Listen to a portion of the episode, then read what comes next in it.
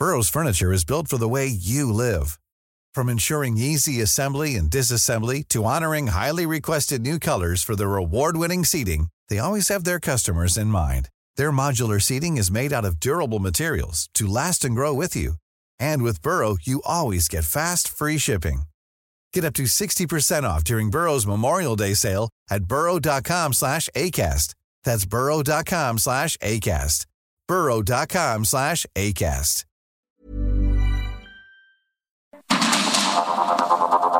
Heraldo Media Group presenta Sergio Sarmiento y Lupita Juárez. Información veraz y oportuna con un toque personal y humano. Por el Heraldo Radio, donde la H suena y ahora también se escucha.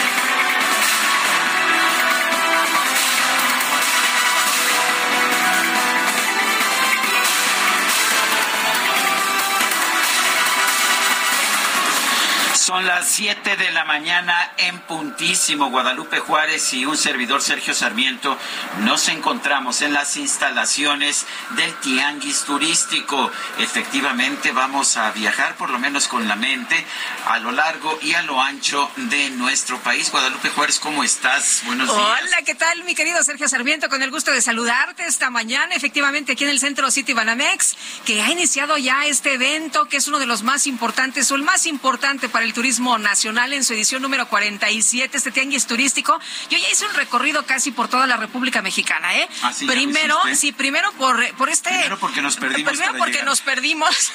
estuvimos, estuvimos de caseta no, hombre, anduve como primero en Michoacán y luego anduve, no sé, en Nayarit y luego vine a dar a Chiapas, en fin. Ya, eh, estando cerca de Chiapas, estamos cerca de Chiapas. Estamos cerca de Chiapas, ¿eh? Estamos cerca de Chiapas. Los stands están espectaculares. Muy bonitos. Y la verdad es que siempre es un gusto que en la República Mexicana, pues recordemos y sepamos, Sergio, de la riqueza que tenemos en esta, pues, eh, bellísima, bellísima eh, nación. De, tenemos de todo, ¿eh? Mar, eh, ríos, tenemos em, ciudades coloniales espectaculares, en fin, una gran riqueza sin duda alguna. ¿Te parece? Vamos a, vamos a empezar con un resumen de la información más importante de este lunes 27 de marzo del 2023. Y bueno, cuidado, cuidado al salir si va usted en su vehículo en la zona metropolitana de la Ciudad de México. Este lunes continúa vigente la fase 1 de contingencia ambiental por ozono en el Valle de México, luego de que se mantuvo desde el sábado y eh, todo lo largo del domingo con calidad del aire de mala a muy mala, de acuerdo con la Comisión Ambiental de la Megalópolis. A propósito, muy mala, muy mala pero pues hubo el paseo ciclista, hubo juego de la selección mexicana de fútbol, eh, eso sí, se es que para algunas cosas hay, los autos. hay restricciones, pero para otras no. y ya que decías, eh, eh, pues aguas, póngase listo y cheque el dato, porque debido a esta contingencia ambiental no circulan los autos con engomado amarillo, terminación de placas 5 y 6, tampoco circulan los vehículos particulares con holograma 1, cuyo último dígito numérico sea par, ni aquellos vehículos con holograma 2.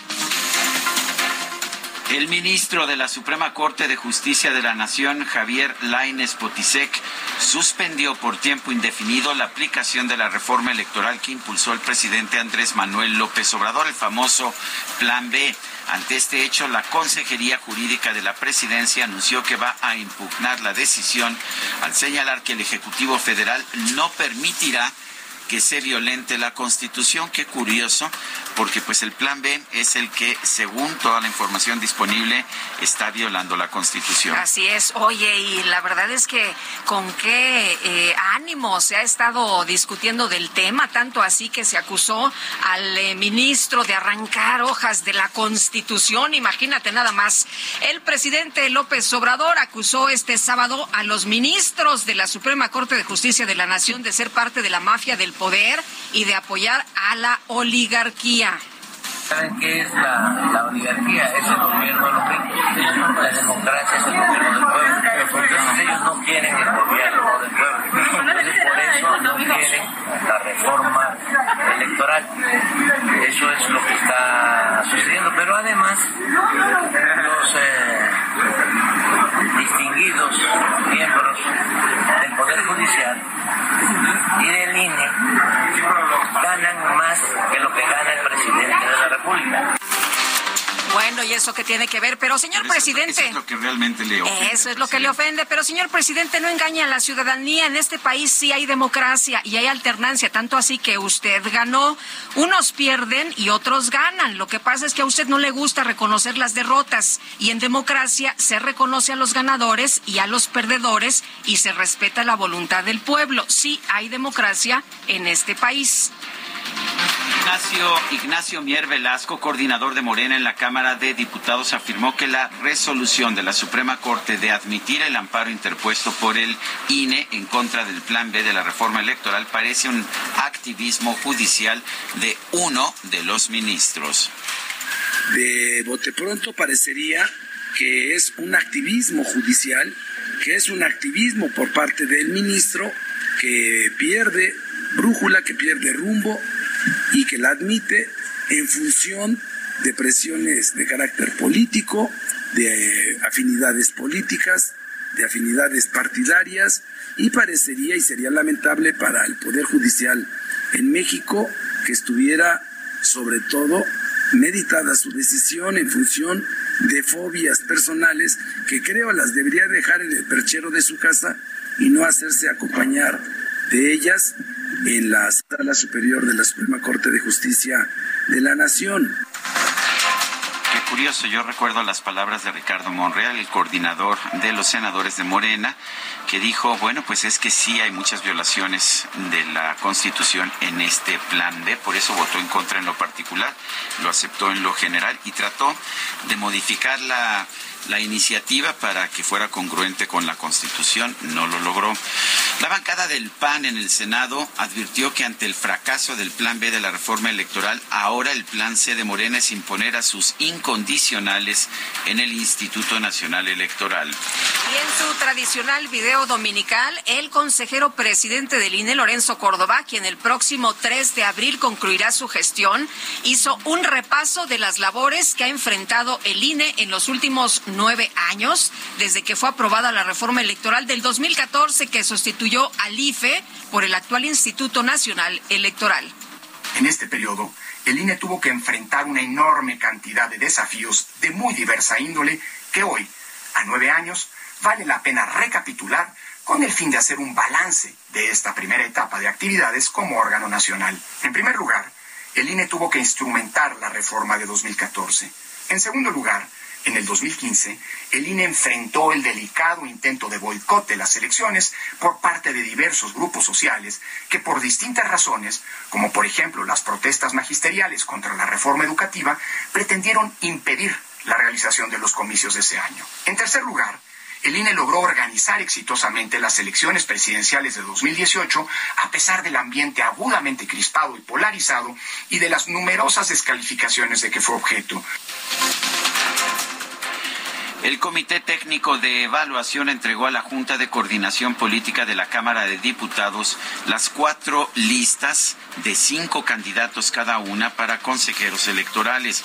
De estas listas se elegirá a la presidenta del Instituto Nacional Electoral y a los otros tres consejeros que deben ser electos para sustituir a los cuatro que salen.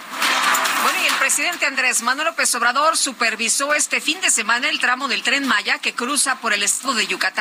Aseguró que continúa inamovible, que la fecha de inauguración será el próximo mes de diciembre. Este domingo, la jefa de gobierno, Claudia Sheinbaum, inauguró el Tianguis Turístico 2023, que por primera vez se celebra en la Ciudad de México. Aprovechó para presumir la capacidad aeroportuaria de la capital. El turismo está teniendo un papel relevante en la repercusión económica de la ciudad después de la pandemia. En 2023 ya superamos todos los índices de 2019 y sin duda podemos presumir como pocas ciudades del mundo que hoy tenemos dos aeropuertos, el Internacional Felipe Ángeles y el Aeropuerto Internacional de la Ciudad de México. Bueno, por su parte, el secretario de Turismo del Gobierno de México, Miguel Torruco, aseguró que el Tianguis Turístico México 2023 será recordado por siempre y marcará un hito en la historia del turismo nacional, ratificando a nuestro país como potencia turística mundial y un destino lleno de éxito y crecimiento exponencial. Y bueno, pues cuidado porque a partir de este domingo el Aeropuerto Internacional de la Ciudad de México dejó de mostrar en las pantallas, en las pantallas estas donde uno busca el vuelo, los horarios reales de los vuelos. Muestra los horarios oficiales asignados por el administrador del aeropuerto a cada aerolínea. Esta situación causó confusión entre los pasajeros. Ante este cambio, las aerolíneas llamaron a los pasajeros a verificar sus itinerarios en las aplicaciones o páginas web de la las empresas aéreas. Bueno, ¿para qué quieres pantallas si las pantallas pues no te van a mostrar el horario real de los vuelos? Pues sí. ¿A, qué hora sales?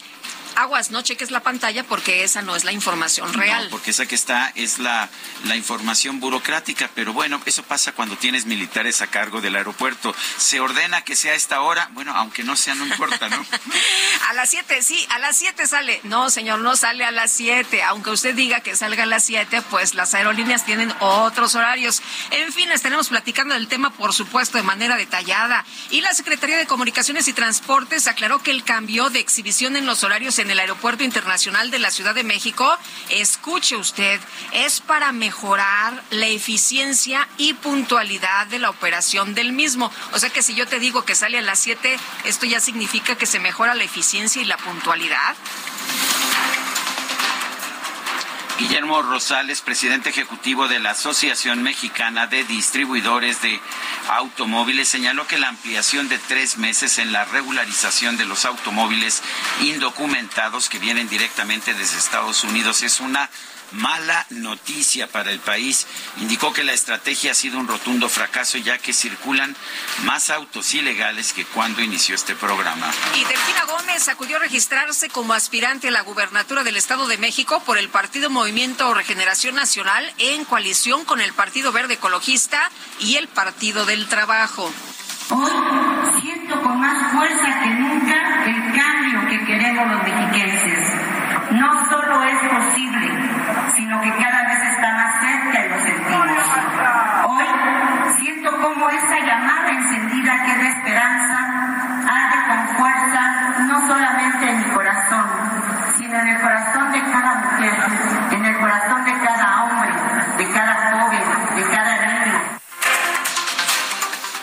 cuerpo de José Noriel Portillo Gil, alias El Chueco, acusado del asesinato de dos sacerdotes jesuitas y un promotor turístico en la comunidad de Cerocahui, en Chihuahua, fue entregado finalmente a sus familiares. Y la Compañía de Jesús en México aseveró que tras la confirmación científica de la ejecución del Chueco, la deuda de justicia sigue vigente para la Sierra Tarahumara y diversos rincones del país. Exigen que haya seguridad en la zona, cosa que a tantos meses de esta situación del asesinato de cuatro personas no se ha resuelto. Este sábado falleció el actor Javier López Chabelo, tenía 88 años.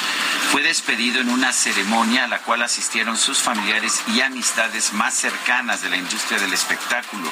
La familia López Miranda anunció que en el transcurso de esta semana se darán a conocer las celebraciones, los eventos en honor a Chabelo. El Servicio de Administración Tributaria fue distinguido con el Premio Nacional de Administración Pública 2022 en segundo grado por la creación de la plataforma SAT eh, desarrollada durante 2020 para atender a los contribuyentes de manera remota durante la pandemia por COVID-19. La Secretaría de Hacienda aplicó nuevamente un recorte al estímulo del impuesto especial de producción y servicios a la gasolina magna y al diésel, que dejó sin cambios el apoyo de la gasolina premium para esta semana. Y Dilma Rousseff, ex mandataria de Brasil, fue electa presidenta del nuevo Banco de Desarrollo de los BRICS, que está integrado por Brasil, Rusia, India, China y Sudáfrica. Más de medio millón de israelíes salieron este domingo a manifestarse tras el cese del ministro de Defensa, Joab Galán, quien se convirtió en el primer miembro del gobierno en oponerse públicamente al avance de la polémica reforma judicial que impulsa el primer ministro Benjamin Netanyahu. Y en la información de los deportes, la selección mexicana de fútbol clasificó el domingo la fase final de la Liga de Naciones de la CONCACAF tras remontar en dos ocasiones y empatar 2-2 ante Jamaica en el último partido del Grupo A.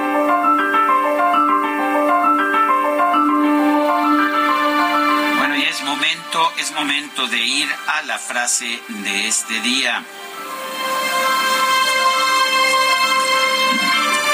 La frase es del presidente Andrés Manuel López Obrador, la pronunció este sábado pasado. No quieren al gobierno del pueblo, por eso no quieren la reforma electoral.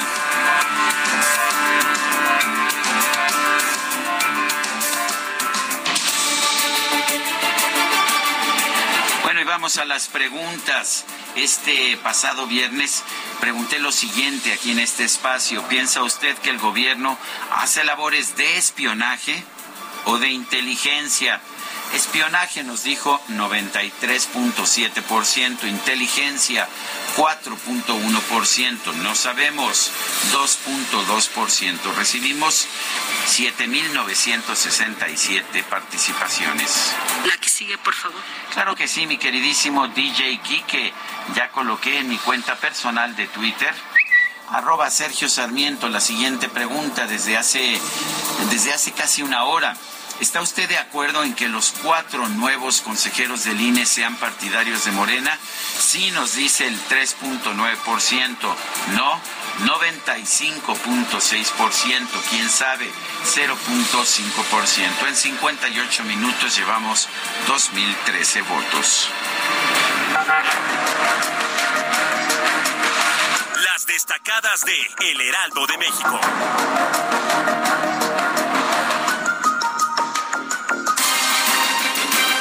Y ya está lista Itzel González con las destacadas. Itzel, ya cerrando este mes, cuéntanos mucha información, información relevante. Muy buenos días, Lupita, Sergio, queridos destacalovers, desde la cabina más bonita de la Ciudad de México, desde la cabina del Heraldo Radio. Los saludo esta mañana, así es, Lupita, última semana de marzo y aparte semana corta porque hay descarga administrativa para los niños, así que pues no hay clases el viernes, la siguiente semana pues ya es la, la, la Semana Santa, vienen las vacaciones, la semana de Pascua, así que con mucha actitud para cerrar el mes y por supuesto también con mucha información que se publica publica esta mañana en el Heraldo de México, así que comenzamos con las destacadas. En primera plana, ante la Corte, Presidencia impugna la suspensión al Plan B. La Consejería Jurídica acusó que para conceder suspensión, el ministro Laines arrancó hojas a la Constitución, por lo que prepara su respuesta país. Riesgo de inoperancia. Inicia INAI la cuenta regresiva. Tiene cuatro días para elegir a comisionados. Ciudad de México Morena en la capital llaman a abandonar la desidia. Piden organizarse para llevar proceso electoral de 2024 estados, inclusión, apoyan a alumnos indígenas. La Universidad Autónoma del Estado de México cuenta con un programa para evitar que ese sector abandone sus estudios. Orbe, era post-COVID, la crisis por rechazo a vacunas. Gobiernos buscan deshacer contratos y farmacéuticas quieren recuperar inversión. Meta, Chicago, arruina, regreso. El máximo anotador de la NBA, LeBron James, vuelve tras la lesión, pero no evita caída. Y finalmente, en mercados, casos en Aguascalientes, quitas en Azica la cuarentena. La dependencia dijo que ya no se han presentado casos de gripe aviar. Lupita, Sergio, amigos, hasta aquí las destacadas del Heraldo. Feliz lunes. Gracias, Itzel. Igualmente, muy buenos días, feliz lunes. Ya nos dicen los profesores, eh, no es de descarga administrativa. Eh, la descarga administrativa fue el fin pasado, solo maestros a consejo técnico. De todas maneras, terminan y ya salen a las vacaciones. Son las 7 de la mañana con 19 minutos.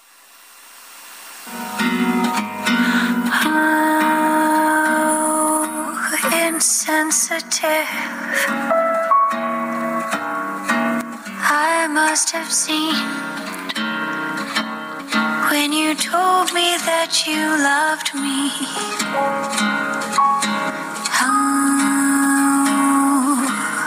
unmoved and cold, I must have seen when you told me so sincerely. Estamos escuchando a una de las cantantes que yo más aprecio. Se trata de Stacy Kent, cantante de jazz con una, con una voz ligera. Eh, ella empezó cantando mucha música brasileña, como esta Insensatez de Antonio Carlos Jobim en la versión inglesa. Canta muy bien en portugués, canta muy bien en francés, canta, por supuesto, en su idioma natal, el inglés. Ella es de Nueva Jersey, allá en los Estados Unidos.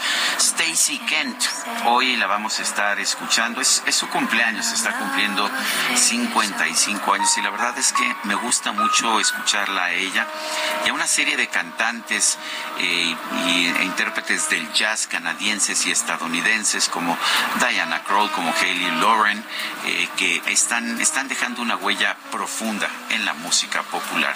Stacy Kent, a propósito, el saxofón que está usted escuchando de Jim Tomlinson, bueno, ya entró, el, entró nada más un momento el saxofón, es de su marido, Jim Tomlinson, un gran saxofonista también de jazz.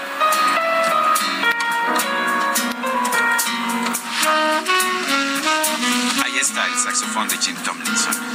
Pero tenemos qué bonito, Qué bonito que se oye, sí. Hay que disfrutar la música esta mañana también. Oye, pues la jefa de gobierno de la Ciudad de México, Claudia Sheinbaum, inauguró la edición 47 del Tianguis Turístico que se lleva a cabo aquí en la Ciudad de México. Y Cintia Estetti nos tiene todos los detalles. Adelante, Cintia, buenos días. La jefa de gobierno Claudia Sheinbaum inauguró la edición 47 del Tianguis Turístico que se llevará a cabo en la Ciudad de México hasta el próximo 29 de marzo. Acompañada por gobernadores de México y el secretario de Turismo Federal Miguel Torruco, la mandataria capitalina aseguró que el turismo para la ciudad tiene un papel sumamente relevante por su repercusión económica. Dejó en claro que tras la pandemia, la capital este 2023 ya está superando en cifras turísticas las reportadas en 2019, este año pues prepa pandemia.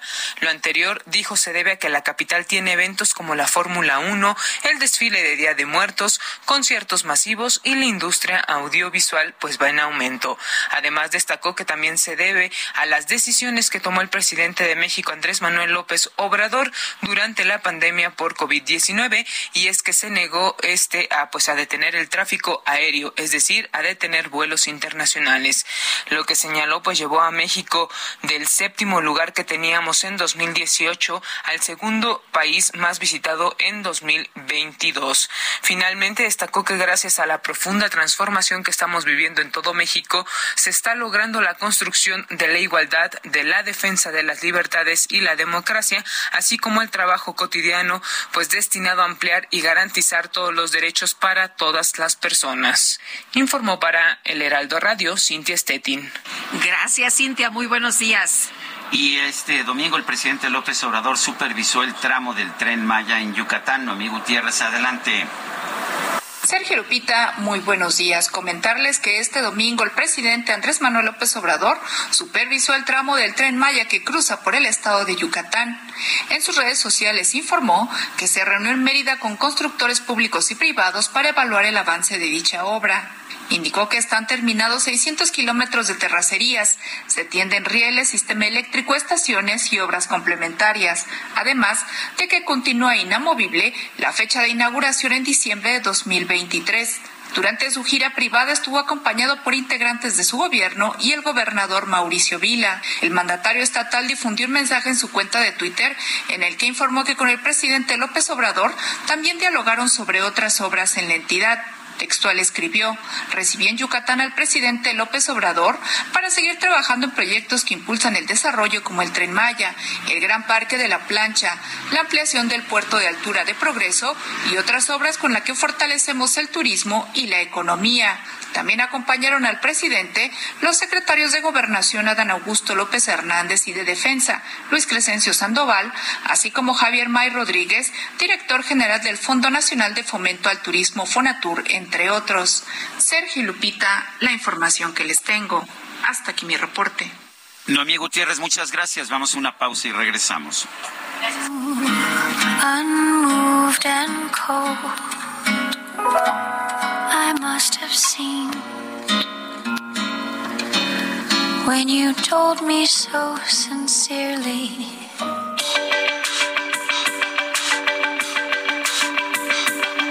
Sergio Sarmiento y Lupita Juárez quieren conocer tu opinión, tus comentarios o simplemente envía un saludo para ser más cálida esta mañana.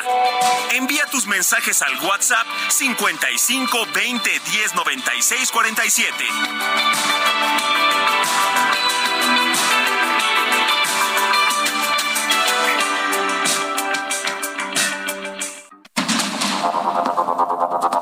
Continuamos con Sergio Sarmiento y Lupita Juárez por el Heraldo Radio.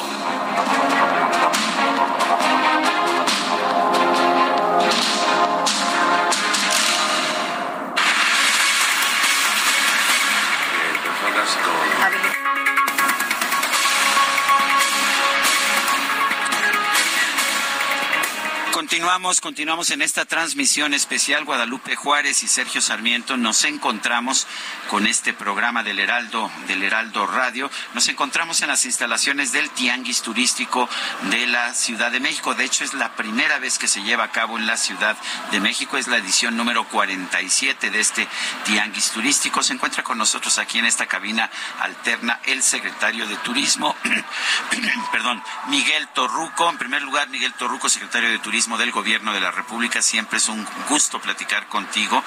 A ver, y cuéntanos en primer lugar de este tianguis. Es la primera vez que se lleva a cabo en la Ciudad de México.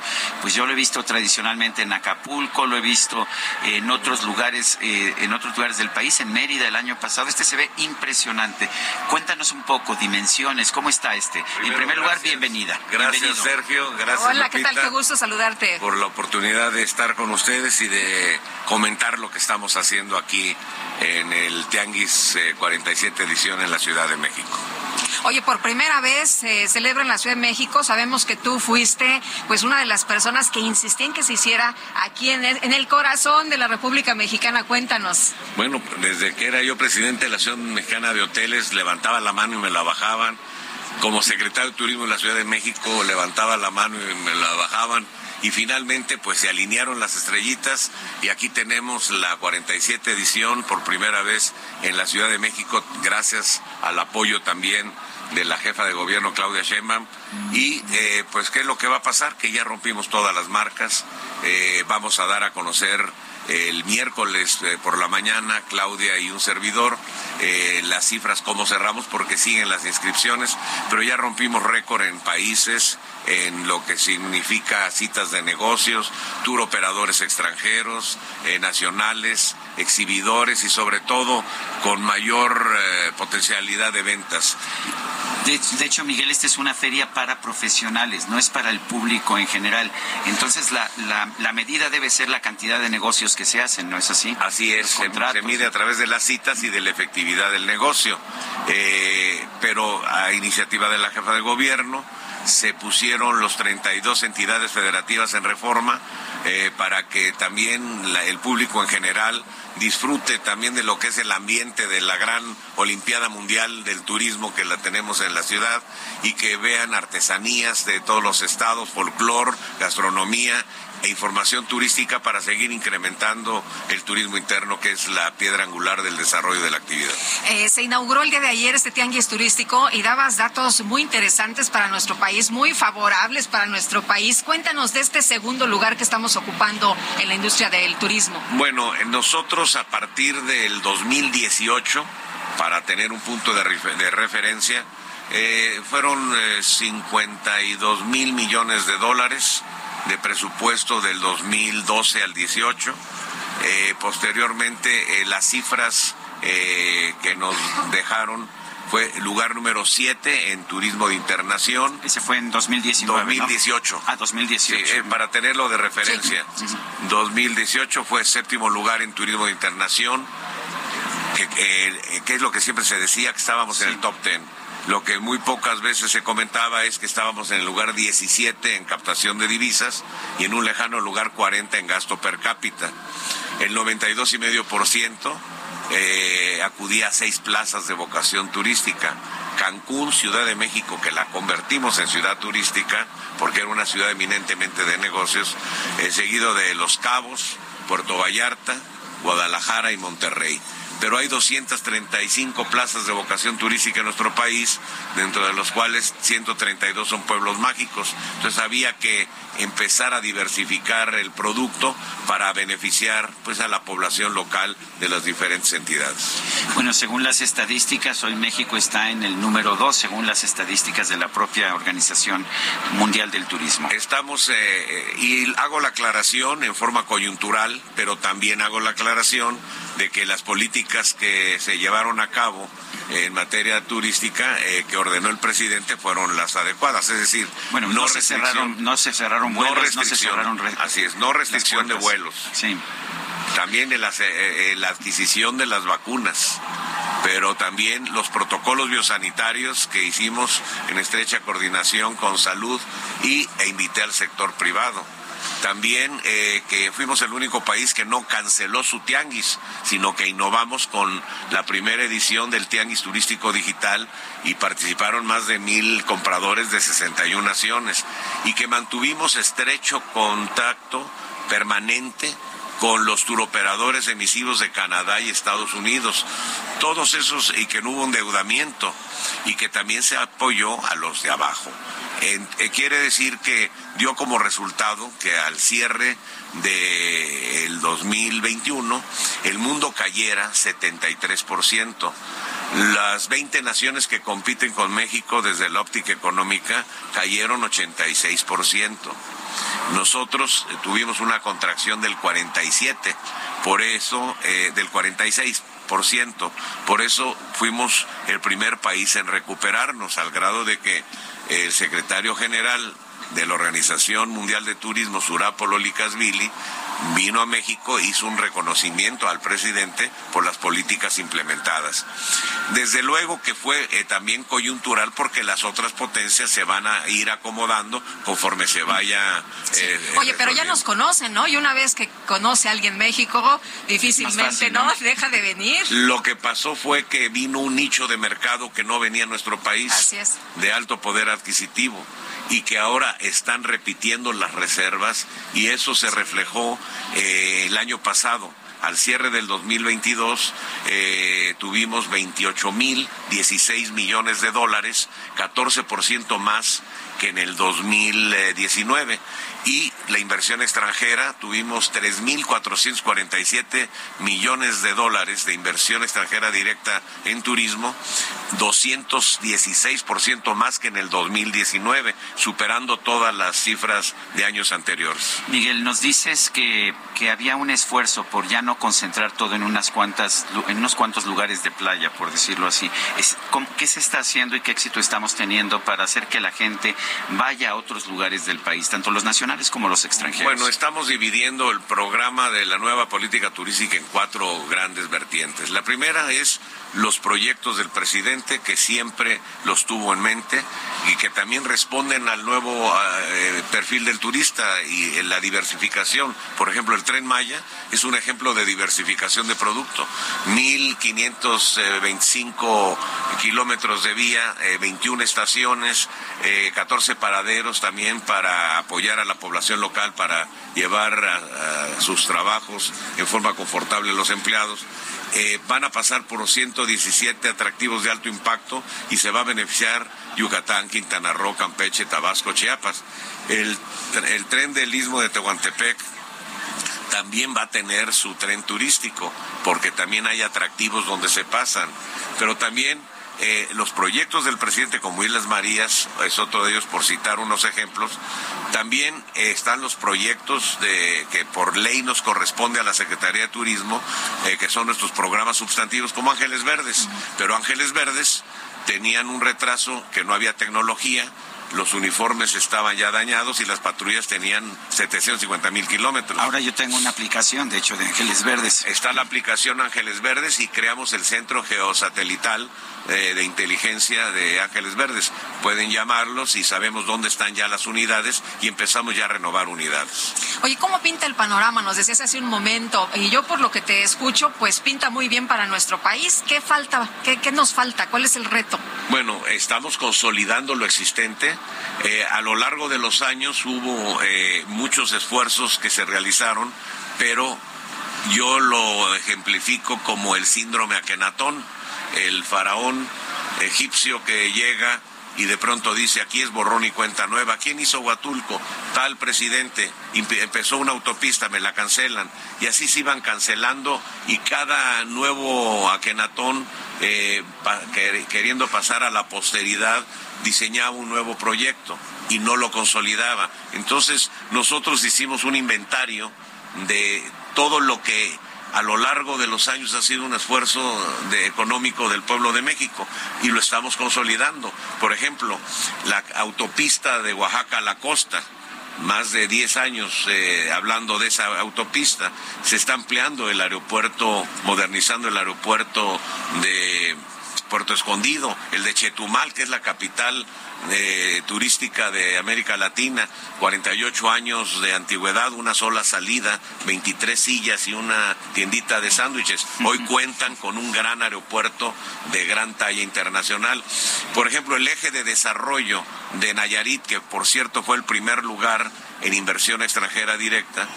Eh, eh, se hablaba de hace nueve años de la autopista, este año quedará concluida la autopista de Compostela hasta Nuevo Nayarit o, Nuevo Vallarta, donde ya también se reestructuró eh, el pueblo mágico de Mezcaltitán, que había estado si preguntas a los Nayaritas, dicen Nuevo Nayarit, por supuesto, Así es. Nuevo Vallarta. Ya debo de decir Nuevo Nayarit. Oye, pero aquí el asunto es que si hay mucha conexión, hay obra, hay infraestructura, hay formas de llegar. Consolidando lo que se había quedado a medias, que además dará mucho fruto para beneficio de la población local y cumplir así con el mandato presidencial de hacer del turismo una herramienta de reconciliación social.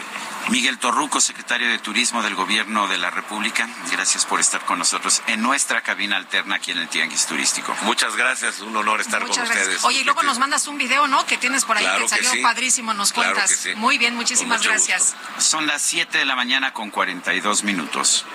Toma el volante del nuevo Fiat Pulse y acelera tus latidos haciendo eso que te apasiona. Acelera tu pulso con el SUV líder en ahorro de combustible. Estrenalo desde 359 mil pesos o tasa desde 9.75%. Fiat, sé único. Visita tu distribuidor Fiat Chrysler CAT 30.3%. Vigencia al 31 de marzo de 2023. Consulta fiat.com.mx.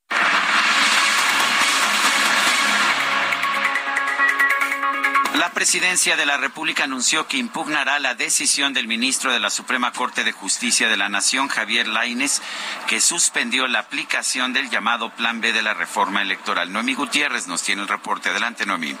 Sergio Lupita, muy buenos días. Comentarles que la Presidencia de la República solicitará a través de la Consejería Jurídica al Pleno de la Suprema Corte revocar el acuerdo del ministro Javier Lainés, que admitió a trámite y suspendió la aplicación del llamado Plan B en materia electoral acusó que para conceder la suspensión, el ministro Lainés arrancó hojas a la Constitución manifestó que la Constitución solo faculta a la Suprema Corte para conocer de las controversias cuando se cuestionan normas generales, actos u omisiones, con excepción de las de materia electoral, porque existe una restricción en la Carta Magna para que no se discutan las reglas electorales entre los órganos del Estado. En un comunicado, manifestó que resulta preocupante que el ministro Lainez suspenda la aplicación de la totalidad del decreto controvertido cuando el INE no lo solicitó así, pues incluso no impugnó la totalidad de las normas modificadas, sino solo aquellas que considera que puedan afectar la operatividad del instituto. Advirtió que no permitirá que se violente la Constitución ni el orden jurídico, por lo que solicitará al Pleno de la Corte revocar el acuerdo que admite a dicho trámite dicha controversia, así como la medida suspensiva, además de que resulta preocupante que el ministro instructor desconozca las reglas del procedimiento que regulan las controversias constitucionales. Recordemos que el 24 de marzo por la noche, la Corte informó que el ministro admitió la controversia constitucional que interpuso el INE en contra del Plan B de la reforma electoral, por lo que concedió la suspensión solicitada por el organismo, lo que frena su aplicación. Sergio Lupita, hasta aquí mi reporte. Noemí Gutiérrez, muchas gracias. Bueno, y el ministro de la Suprema Corte de Justicia de la Nación, Javier Lainez Potisek, admitió, como ya escuchábamos, la controversia constitucional que interpuso el Instituto Nacional Electoral en contra del Plan B de la reforma electoral y concede una suspensión. Vamos a platicar con el doctor Ukib Espada Zancona, consejero del Instituto Nacional Electoral. Doctor, qué gusto saludarlo esta mañana. Muy buenos días. ¿Qué tal? Muy buenos días. Eh, gusto mío por estar con ustedes. Doctor, cuéntenos primero cómo ve esta decisión de el eh, bueno de la Suprema Corte, de la decisión que dio a conocer este fin de semana eh, y bueno por otra parte también qué significa esto en eh, materia de pues operación del Instituto Nacional Electoral. Bueno, para nosotros fue una excelente noticia este, el, anuncio de la suspensión de los efectos de, la suspensión de la reforma electoral en conjunto. Eh, para el instituto significa que por lo pronto no tener que entrar en un proceso de reforma, de adelgazamiento de su estructura en términos, eh, en tiempos eh, muy precipitados, eso tenía que estar listo para el mes de agosto y eh, pues el poder seguir por lo pronto trabajando con una estructura que ha demostrado su eficiencia a lo largo de ya varios procesos electorales federales, 2015, 2018, 2021, más revocación de mandato y consulta popular, procesos en los cuales ha proporcionado a la sociedad elecciones íntegras, es decir, eh, el regresar las cosas al estado legal en el que se encontraban antes permite que el instituto eh, se siga preparando para la elección del 24 para proporcionarla con, con el aparato que ya está aprobado y entregar elecciones con la calidad que ya ha demostrado una y otra vez.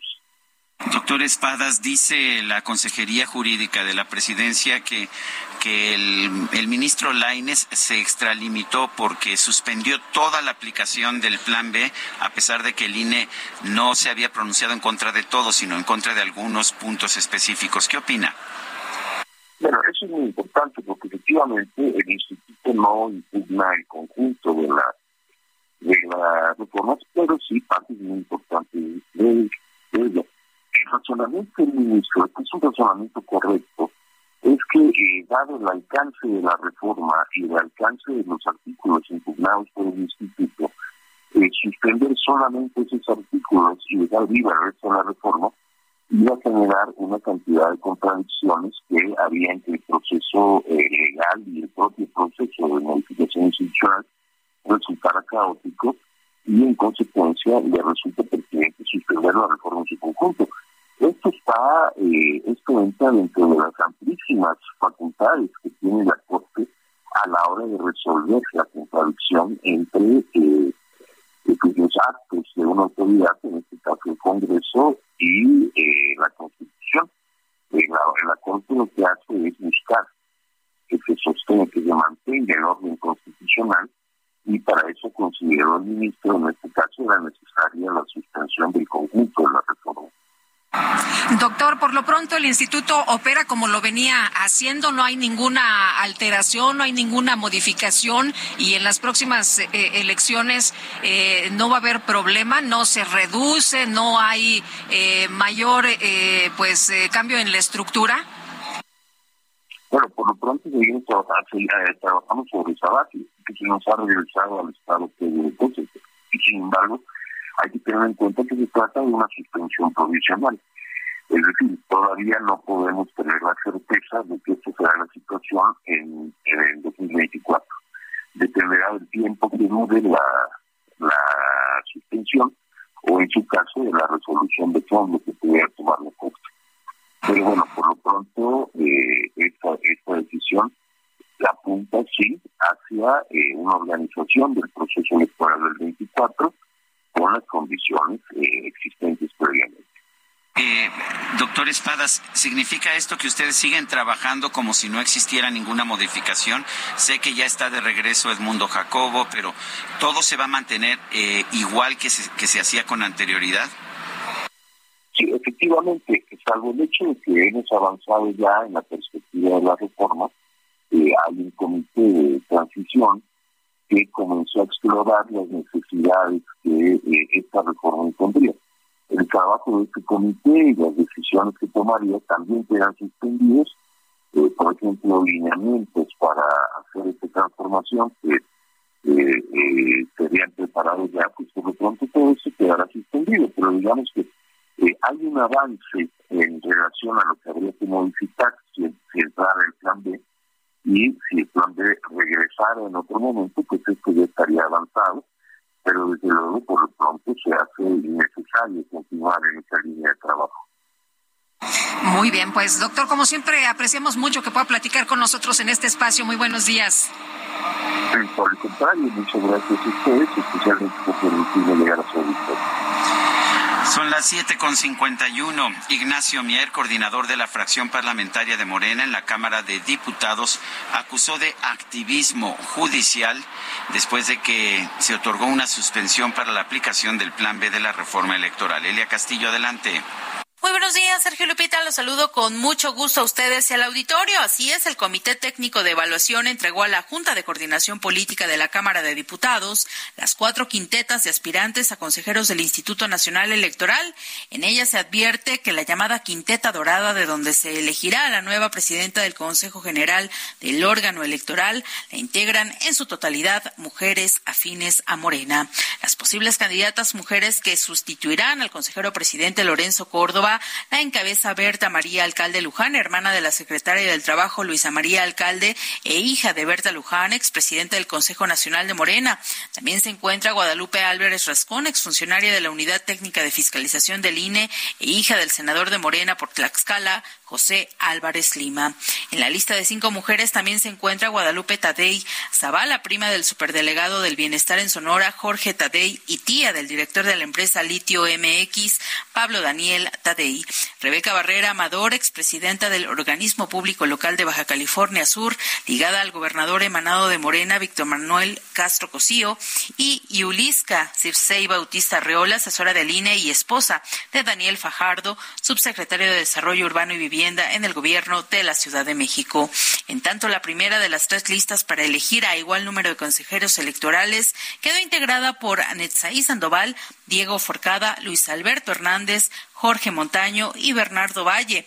La segunda por Naime Enríquez, Claudia Arlet, Jessica Jací Hernández, Miriam Guadalupe Hinojosa y Rita Bel López. La tercera por Arturo Castillo, Armando Hernández, Víctor Humberto Mejía, César Ernesto Ramos y Luigi Villegas. Eh, Sergio López Ayón, integrante del comité evaluador, señaló que aún en tiempos de polarización, desconfianza y estridencia es posible trabajar y construir acuerdos. Escuchemos parte de lo que comentó luego de la entrega de estas cuatro quintetas a la Junta de Coordinación Política. El Comité Técnico de Evaluación integrado por siete personas de orígenes y visiones diversas, se ciñó en todo momento tanto al mandato constitucional como a la convocatoria emitida por la Cámara de Diputados. Estableció el diálogo, el respeto, la prudencia y la transparencia como métodos de trabajo y procuró alcanzar el máximo consenso posible en sus decisiones. También hubo espacio para un disenso respetuoso. En otro tema, el coordinador de la fracción parlamentaria de Morena en la Cámara de Diputados, Ignacio Mier, acusó de activismo judicial al ministro de la Suprema Corte de Justicia de la Nación, Javier Lainez Potisek, esto dos días después de que otorgó una suspensión para la aplicación del llamado Plan B de la reforma electoral. El líder parlamentario advirtió que sería muy lamentable que la decisión del Poder Judicial en México estuviera meditada a partir de fobias personales. Dijo que la suspensión otorgada por el ministro es una pérdida de rumbo y brújula en función de presiones de carácter político. Este es el reporte que les tengo. Muy bien, gracias, gracias Elia Castillo. Son las 7 con 54 nuestro número para que nos mande mensajes de WhatsApp 55 20 10 96 47. Regresamos. It's over.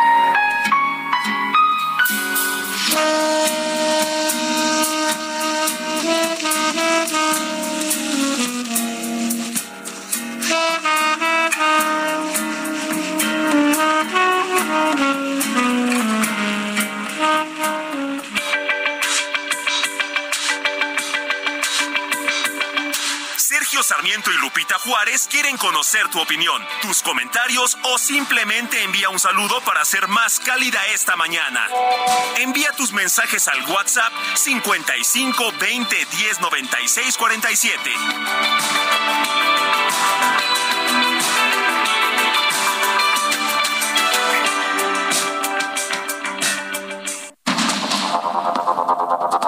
Continuamos con Sergio Sarmiento y Lupita Juárez por el Heraldo Radio.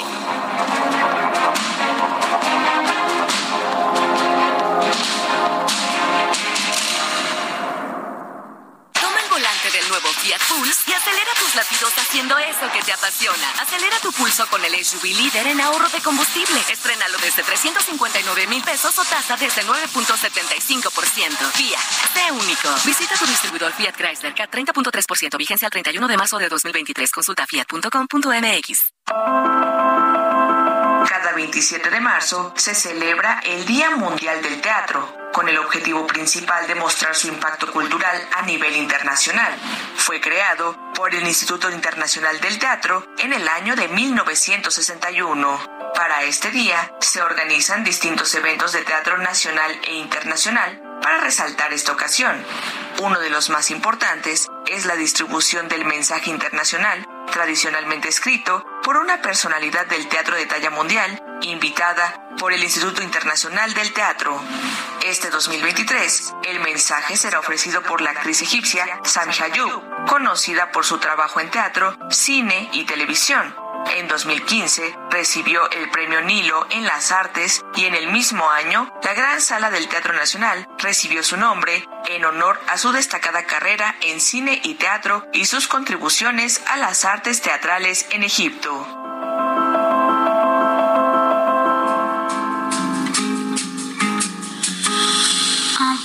Une pierre, un chemin qui chemine, un reste de racine. C'est un peu solitaire, c'est un éclat de verre, c'est la vie, le soleil, c'est la mort, le sommet, c'est un piège entrouvert, un arbre millénaire, un nœud dans le bois, c'est un chien qui aboie, c'est un oiseau dans l'air, c'est un tronc qui pourrit, c'est la neige qui fond, le mystère profond, la promesse de vie, c'est le souffle du vent au sommet des collines. ¿Recuerda usted que le platicaba que Stacy Kent canta en perfecto francés? Esta también la pudo haber cantado en portugués. La original, Aguas de Marzo, es de Antonio Carlos Jobim y Stacy Kent canta en portugués, en francés, en inglés. Hemos estado, se ve que a nuestra productora le gustaron las, las canciones de Bossa Nova y esta es la segunda canción de Bossa Nova. Canta también muchos estándares, muchas piezas clásicas del jazz. Hoy estamos escuchando a Stacy Kent el día que cumple 55 años. Y esta es preciosa, sin duda, en cualquier idioma, ¿eh? En cualquier idioma. Pero esta que crees que no la había escuchado yo en, en En francés. francés, la, eh, quien la interpretó primero fue eh, Charles Moustaki y la hizo famosa en francés Charles Moustaki y después, ah, bueno, esta versión me parece incluso bastante mejor. Très la de- jolie. Eh, C'est une version très jolie Très d'une chanson portugaise, une chanson brésilienne. Ah, originalement, c'était une chanson de Antonio Carlos Jobim. Sí, originalmente esta canción de Antonio Carlos Jobim y bueno, pues la estamos escuchando de manera espectacular esta interpretación de las aguas de marzo. Pero ya- ya le y en, a- a portugués, nuestra- ¿qué tal también? Sí, ya le pedí a nuestra producción que nos dé también este, algunas, algunas clásicas este, del jazz, que, que es la especialidad de Stacy Kent.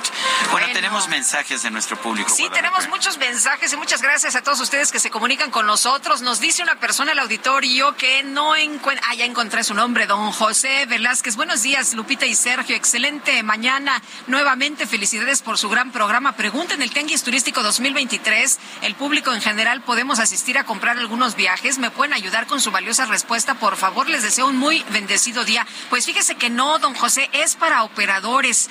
Eh, y bueno, hay una muestra, ya nos explicaba Miguel Torruco, para las personas que lo deseen aquí en la Ciudad de México, pero este tianguis turístico en el que nos encontramos es para los operadores. Nos pregunta Marta Macías, o nos dice Marta Macías, no conocía Stacy Kent, se oye bien y las aguas de marzo suenan muy bien en francés.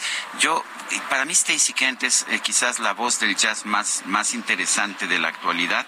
No es una voz de gran profundidad o de gran vibrato como las, las viejas cantantes como Ella Fitzgerald o como Sarah Vaughan, pero me gustan mucho sus interpretaciones. Stacy Kent, también por eso la quería poner el día de hoy, el día de su cumpleaños, para que la gente la conozca. Eh, mis estimados, su dinámico, excelente inicio de semana. Quiero comentar que hace mucho que dejé de viajar debido a los altos niveles de inseguridad y de eso parece que no habla el secretario de Turismo. Ahora solo viajo en avión y no manejando, por lo que mis viajes han disminuido. Le saluda Edmundo Monterrosas desde el bello Querétaro. Me fascina Querétaro, me parece uno de los estados más maravillosos que tenemos en la República Mexicana. Dice otra persona, desde el día de ayer tenemos contingencia en el área metropolitana del Valle de México y esto es porque el gobierno federal y el local insisten en generar electricidad quemando combustorio.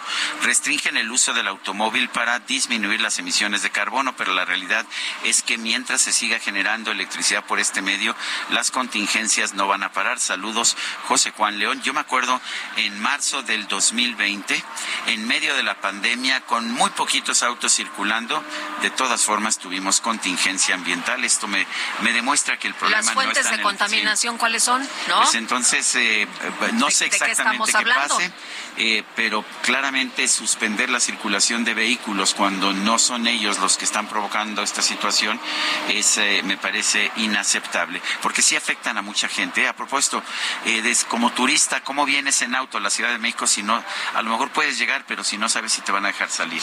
Ese, es, el, eh, ese es uno de los, de los asuntos que tendríamos que estar platicando. Oye, pero vámonos al clima, ¿no? Bueno, son las ocho con seis minutos.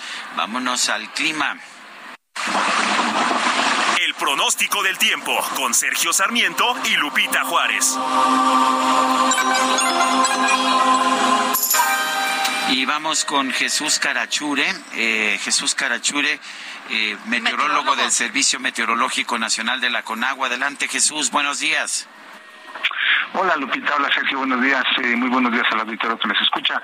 Eh, pues mira, hoy lunes empezamos la semana con, con lluvias en algunos estados de la República Mexicana, en zonas del noreste, oriente, centro y sureste del territorio nacional. Esperamos precipitaciones durante este día. Eh, pues llevábamos ya varios días eh, con tiempo estable y sin lluvias en gran parte del territorio nacional. Ahorita pues se cambiaron un poquito las eh, condiciones.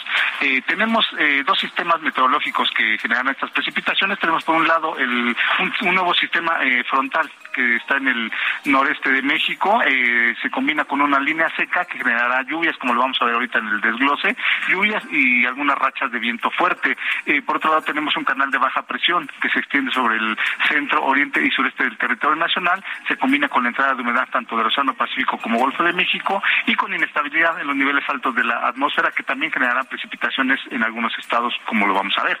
las lluvias para hoy, esperamos lluvias puntuales fuertes en Coahuila, Nuevo León, Hidalgo, Puebla, Tlaxcala y en el Estado de México.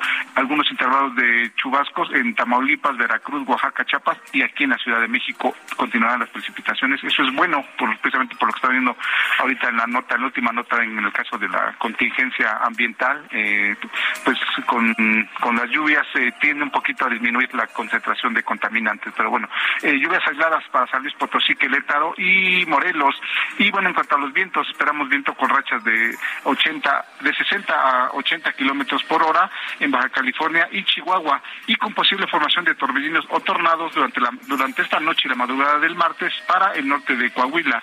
Eh, rachas de viento de 50 a 60 kilómetros por hora de componente sur en Veracruz, Oaxaca, Chiapas, Tabasco, Campeche, Yucatán y Quintana Roo y viento con rachas de 40 a 60 kilómetros por hora en Baja California, Sonora, Durango, Zacatecas, San Luis Potosí, Nuevo León y Tamaulipas. Pues como podemos ver, eh, algunos estados todavía hay precipitaciones para este día, eh, precipitaciones importantes y pues lo que predominará también otra condición, las temperaturas altas. Tenemos un sistema anticiclónico, niveles medios de la atmósfera que mantendrá ambiente caluroso a muy eh, caluroso en gran parte del territorio nacional.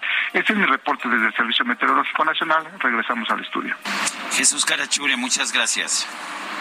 Un saludo a todos y que tengan buen inicio de semana. Igualmente, muy buenos días y qué bueno que haya viento y que haya lluvia. Oye, Javier May Rodríguez, el director general del Fondo Nacional de Fomento al Turismo, Fonatur, informó que el tramo 2 del tren Maya, que corre de Escárcega a Calquini, con 235 kilómetros por el estado de Campeche, ya tiene un avance de 80 kilómetros de vía terminada.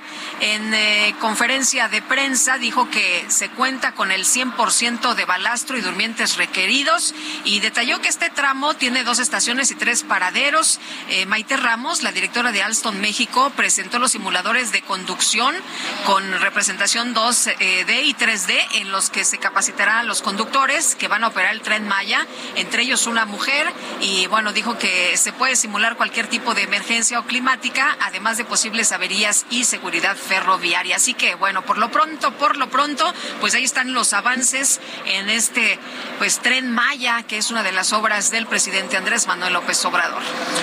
Bueno, y por otra parte, el presidente de la República dijo esta mañana que hay un plan C un plan C para que no se le dé ni un voto al bloque conservador. Muy democrática la posición del presidente de la República. Vamos a escuchar sus puntos de vista. Hay un plan C. Que no estén pensando que ya se terminó todo.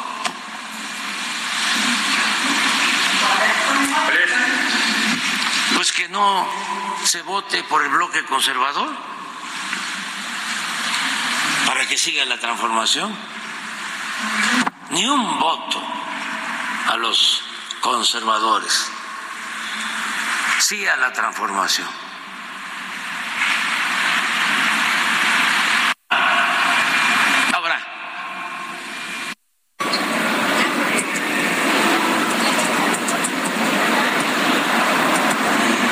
Bueno, pues parece que parece que no sabía si era una pausa. Yo dije hizo una pausa el presidente. Oye, pero no sé si estas declaraciones, Sergio, en medio de procesos electorales, pues eh, no tenga ninguna consecuencia. Pues es ¿eh? que yo diría que, que si está diciendo que hay un plan C para que no se le dé ni un voto al bloque conservador, pues esto parecería lo menos democrático del mundo. Apenas este sábado pasado estaba diciendo el presidente que, pues que él es demócrata, que él es democrático y que los demás más son una oligarquía. bueno, pero pues me parece que si no quieres que haya un solo voto, y en este caso se está refiriendo a los consejeros, si no quieres que haya nadie que represente un punto de vista al, Imagínate nada más. al tuyo, pues eso no es democrático, eso es oligar, ni siquiera oligárquico, es monárquico. Imagínate nada más, yo quiero que se haga lo que yo digo, que se vote como yo digo, que se ponga a los que yo digo, bueno, pues eso sí que no es democracia. Son las 8 de la mañana con 12 minutos. El Químico Guerra, con Sergio Sarmiento y Lupita Juárez. Bueno, Químico Guerra, ¿cómo te va? Muy buenos días. Buenos días, Lupita. Sergio, iniciando una semana con mucho entusiasmo. Fíjate que la ministra, la presidenta de la Suprema Corte de Justicia, Norma Piña, hizo una declaración relacionada con una reunión que se llevó a cabo con los ministros de, las Supremas Cortes de Justicia de todo el mundo. Esta reunión se llevó a cabo en Brasilia y se conmina precisamente a todos los eh, ministros de las Cortes de las Supremas Cortes de Justicia a eh, observar en sus decisiones lo que es la justicia hídrica. Es la primera vez que oigo de un ministro de la Suprema Corte de Justicia hablar públicamente acerca de este tema y que tiene que ver también con la sustentabilidad y con la protección en general de la naturaleza. Eh, hay que enfrentar la crisis hídrica. Eh, mundial eh, desde el punto de vista de las cortes, dijo la ministra, y que esta, esta decisión es inseparable de los esfuerzos, la estoy citando aquí. Químico, te estamos perdiendo, no sé si te... No sé si te pudieras ubicar como estabas al principio para poder escucharte bien. creo que no es de ubicación, pero en fin, se nos, está cortando. Ya, que ya está. Ya, ahí te escuchamos, Químico. Muchas gracias. Aquí ya estoy. Bueno, les decía yo que ella dice que hay que enfrentar la emergencia planetaria, la contaminación y la pérdida acelerada de la diversidad biológica y los servicios ambientales en todos, en todas partes del mundo, y juzgar con perspectiva de justicia hídrica, preservando precisamente la disponibilidad de los recursos hídricos. Esto tiene, Sergio Lupita, implicaciones jurídicas importantísimas para el tren Maya, porque precisamente uno de los puntos que se ha discutido en la sociedad muy ampliamente es la afectación a los recursos hídricos en la península de Yucatán debido a una obra que pues no está respetando la naturaleza y no se construyó de acuerdo a las leyes ambientales del país. ¿Por qué? No se presentaron las evaluaciones de impacto ambiental antes de empezar las obras. Se presentaron después por la presión que hubo, pero eso en sí es un delito. Cualquiera que inicie una obra, sobre todo de desarrollo, una obra grande, sin la evaluación de impacto ambiental aprobada está cometiendo un delito. Estas declaraciones de la ministra Piña son trascendentes para el futuro ecológico de México y sobre todo en el momento actual de aquellas obras que por caprichos se están caprichos políticos y de poder están afectando el futuro hídrico de nuestro país, Sergio Lupita. Muy bien, Químico, muchas gracias, muy buenos días. Al contrario, buenos días. La Comisión Ambiental de la Megalópolis informó que se mantiene la influencia del sistema de alta presión sobre la región centro del país y bueno, pues esto significa que se mantiene el doble hoy no circula, que se mantiene la contingencia ambiental. Cintia Stettin, adelante. Buenos días, Lupita y Sergio. Buenos días al auditorio también. Pues la Comisión Ambiental de la Megalópolis informó que se mantiene la fase 1 de contingencia ambiental atmosférica por ozono en la zona metropolitana del Valle de México. Esto pues con fundamento en los programas para prevenir y responder a contingencias ambientales atmosféricas publicados por la Ciudad de México y el Estado de México. Lo anterior debido a que ayer a las 15 horas se registró una condición que superó los 155 partículas de ozono. Esto pues con con el objeto de disminuir la exposición de la población al aire contaminado y el riesgo de afección a su salud. Es así como para reducir la emisión de contaminantes. Es por ello que se decretó esta fase de contingencia 1. Ante esta situación hay que recordarle al auditorio que hoy deberán de suspender su circulación en horario de 5 a las 10 de la noche los vehículos de uso particular con holograma de verificación 2, los vehículos de uso particular con holograma de verificación 1, cuyo último dígito sea 0, 2, 4, 5, 6 y 8, así como aquellos cuya matrícula esté conformada solo por letras. Los vehículos de uso particular con hologramas de verificación 0 y doble 0 engomado amarillo, terminación de placa 5 y 6. Eh, esto pues es lo que dio a conocer la Comisión Ambiental de la Megalópolis. En la información que tenemos al momento. Seguimos pendientes. Gracias, Cintia, por tu reporte. Y Gerardo Galicia, ¿dónde andas esta mañana? Cuéntanos, buenos días. Lupita, Sergio, excelente mañana sobre el circuito bicentenario y su tramo Churubusco. Bueno, dice el presidente se extralimitó y se convierte en el poder legislativo. No, pues es que sí existen los poderes, ¿no? Y hay un poder legislativo y hay un poder eh, pues ejecutivo y hay un poder judicial. Bueno, pues la gobernadora de Campeche, Laida Sansores, presentó el himno del tren Maya. Ándale, está de moda, está de moda. Hay que hacer himno, a, ver, a todo. Una pregunta para ti. ¿Quién escribió el himno del PRI de Tabasco? El señor presidente de la República, Andrés Manuel López Obrador. Muy bien, perfectamente bien contestado. Eh, ¿Cuánto me gané? 64 mil. El premio de los 64 este, mil. De 64 pesos, tiene razón. Oye, pero mejor me lo catafixias, si te parece bien, por un viaje, ya que estamos en el tianguis turístico, pero ya me desvié. El punto era que el himno, ¿verdad? El himno del tren Maya que la señora gobernadora de Campeche pues ya presentó durante la conferencia de prensa matutina. O sea, no fue en cualquier espacio, ¿eh? No, no, en cualquier foro. No fue, en la que era la, la, el martes de Jaguar. No, no, no, se vino en grande aquí en el Palacio Nacional. Para eso sirven las horas del presidente Andrés Manuel López Obrador. No para temas importantes o relevantes, sino para este tipo de temas. Vamos a escuchar. Súbete al tren, guerrero jaguar, que te abrace la selva, que te lleve hasta el mar. Súbete al tren,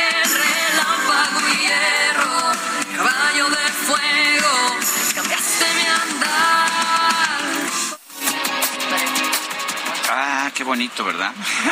Híjole, yo no sé, yo no sé si fuera habitante de Campeche si estaría tan contenta y tampoco estoy tan contenta con que se presente un himno del tren Maya, ¿eh? Como para qué sirve eso. Bueno, la alcaldía Miguel Hidalgo de la Ciudad de México clausuró 172 pantallas publicitarias autorizadas por el gobierno anterior de manera ilegal para su operación en distintas zonas, principalmente Polanco.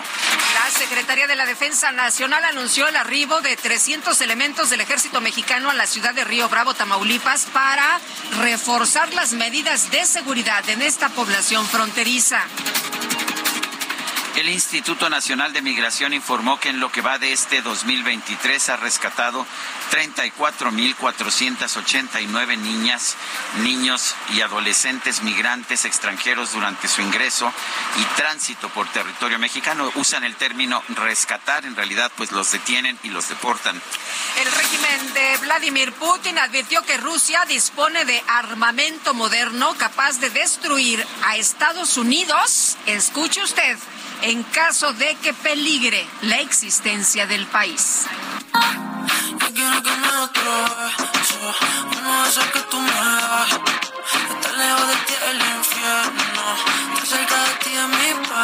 La cantante española Rosalía y el reggaetonero Raúl Alejandro anunciaron su compromiso a través del videoclip de la canción Beso. Esta es una de las tres canciones que han creado en conjunto. La pareja lleva ya tres años de noviazgo y han decidido crear canciones juntos en esta nueva etapa de su relación. Y tenemos información con Israel Lorenzana. ¿Dónde andas, querido Israel? ¿Cómo empiezas la semana? ¿Cómo empezamos con esta contingencia? Cuéntanos. Lupita, Sergio, un gusto saludarles esta mañana. Por supuesto, muy buen inicio de semana para todos.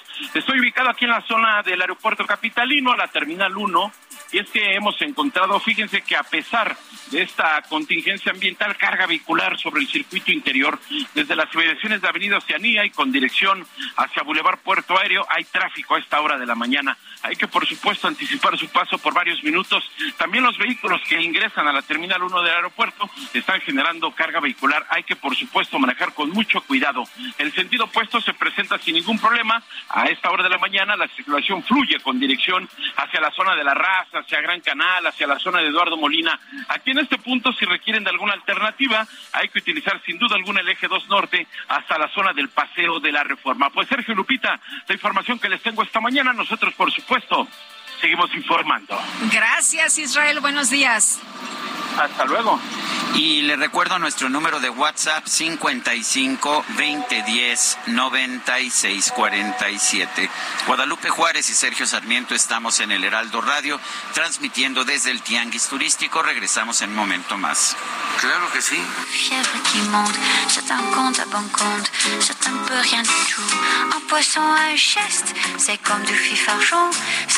Qu'on attend, ce qui reste.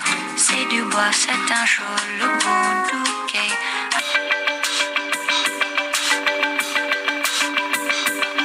Sergio Sarmiento y Lupita Juárez quieren conocer tu opinión, tus comentarios o simplemente envía un saludo para ser más cálida esta mañana. Envía tus mensajes al WhatsApp 55 20 10 96 47.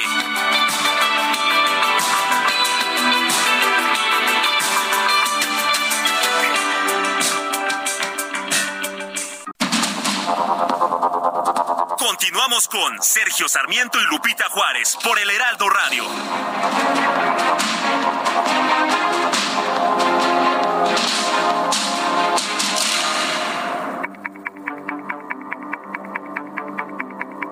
Jaque Mate con Sergio Sarmiento.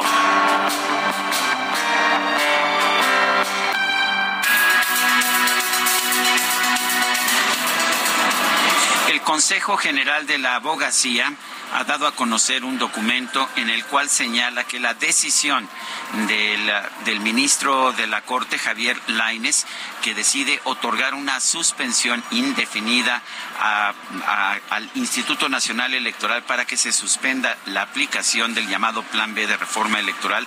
Es una decisión correcta, es una decisión que busca defender la Constitución y efectivamente cambiar las reglas, cambiar las reglas del sistema electoral de la forma en que Since 2013, Bombas has donated over 100 million socks, underwear, and t-shirts to those facing homelessness. If we counted those on air, this ad would last over 1,157 days. But if we counted the time it takes to make a donation possible, it would take just a few clicks. Because every time you make a purchase, Bombas donates an item to someone who needs it. Go to bombas.com slash ACAST and use code ACAST for 20% off your first purchase. That's bombas.com slash ACAST, code ACAST. Se hizo sin buscar consensos con las minorías, sin tener, sin siquiera cumplir los requisitos que establece el Congreso de la Unión para que se apruebe una iniciativa, es algo realmente preocupante. El Consejo General de la Abogacía señala, por lo tanto, que esta suspensión busca garantizar el cumplimiento de la Constitución. Es una suspensión que no le ha gustado al presidente de la República, pero que él sabía que se tenía que dar. Él sabe, porque además los sabe porque alguna idea tiene, pero además el propio, el propio morenista, el coordinador de la mayoría de Morena en el Senado señaló que esta iniciativa tenía muchísimas faltas constitucionales, estaba violando la Constitución en más de 60 puntos, pero de todas formas se impulsó y se impulsó por razones políticas, no porque se pensara que no se iba a rechazar en la Suprema Corte, sino porque permitía seguir generando un discurso político de linchamiento de la oposición. Bueno, pues ya tenemos esta decisión del ministro Laines. Me parece una decisión valiente porque lo que hemos visto es que ha habido pues fuertes uh, ha habido fuertes cuestionamientos al ministro y a todos los ministros de la Suprema Corte de Justicia, empezando por la ministra presidenta en los últimos tiempos. Yo creo, sin embargo, que el ministro ha sido valiente y que lo que está haciendo es algo que cualquier abogado que conozca la Constitución sabe que es correcto. No se puede emitir una ley secundaria que violente lo que señala la Constitución. Yo soy Sergio Sarmiento y lo invito a reflexionar.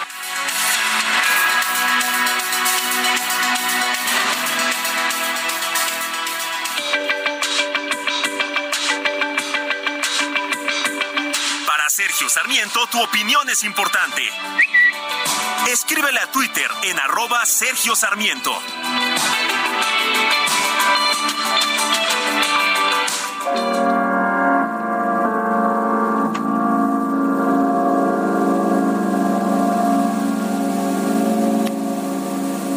What are you doing the rest of your life?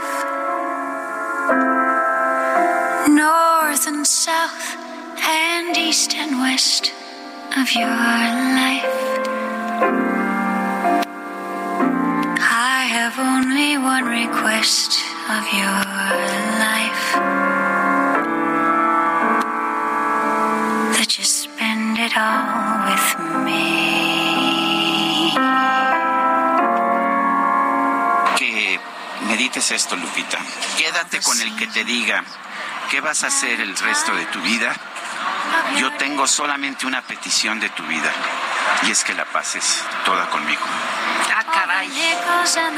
Esto se llama What Are You Doing the Rest of Your Life. Es una canción de estas clásicas.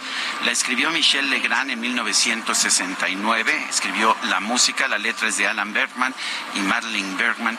Eh, la, la estuvo en una película llamada The Happy Ending, El Final Feliz, y hubo también, de hecho, una versión de Barbara Streisand, pero la mejor versión es esta que estamos escuchando con Stacy Kent en la voz y Jim Tomlinson en los arreglos musicales y el saxofón. What are you doing the rest of your life? I have only one request of your life, that you spend it all with me. A según quien te lo pregunte. A según A quien te lo pregunte.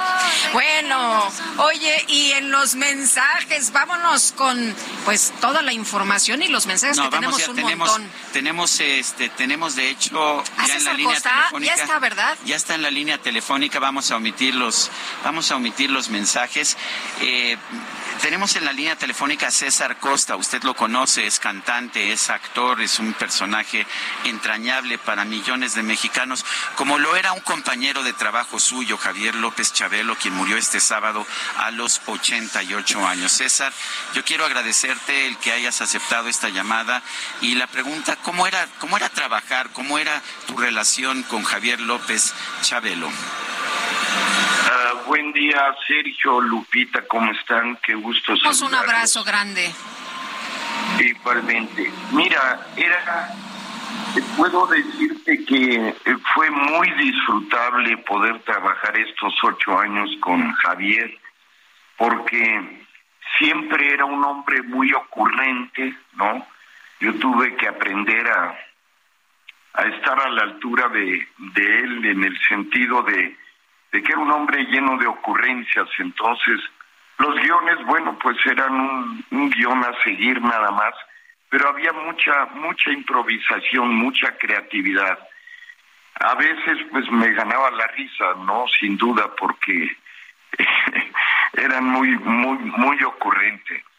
Y bueno, lo que nos deja Javier, a mí un ejemplo de una disciplina extraordinaria en el trabajo, una gran capacidad para el mismo. En fin, fue muy disfrutable esos ocho años de la carabina de Ambrosio. Eh, César, ¿alguna de las anécdotas que, te acuerdes de las, eh, bueno, de las muchas que, debes tener? Nos decías ya, pues a veces en el guion te, que era improvisado, pues les, te, ganaba la risa, pero algo que, que recuerdes con, con, mucho, con mucho cariño o que eh, recuerdes, eh, pues a lo mejor en este momento, una vez que pues ya Chabelo ha, ha partido. Mira, hay, y como bien dices, infinidad de anécdotas. Una, una que recuerdo es cuando estábamos haciendo este sketch de los panditas.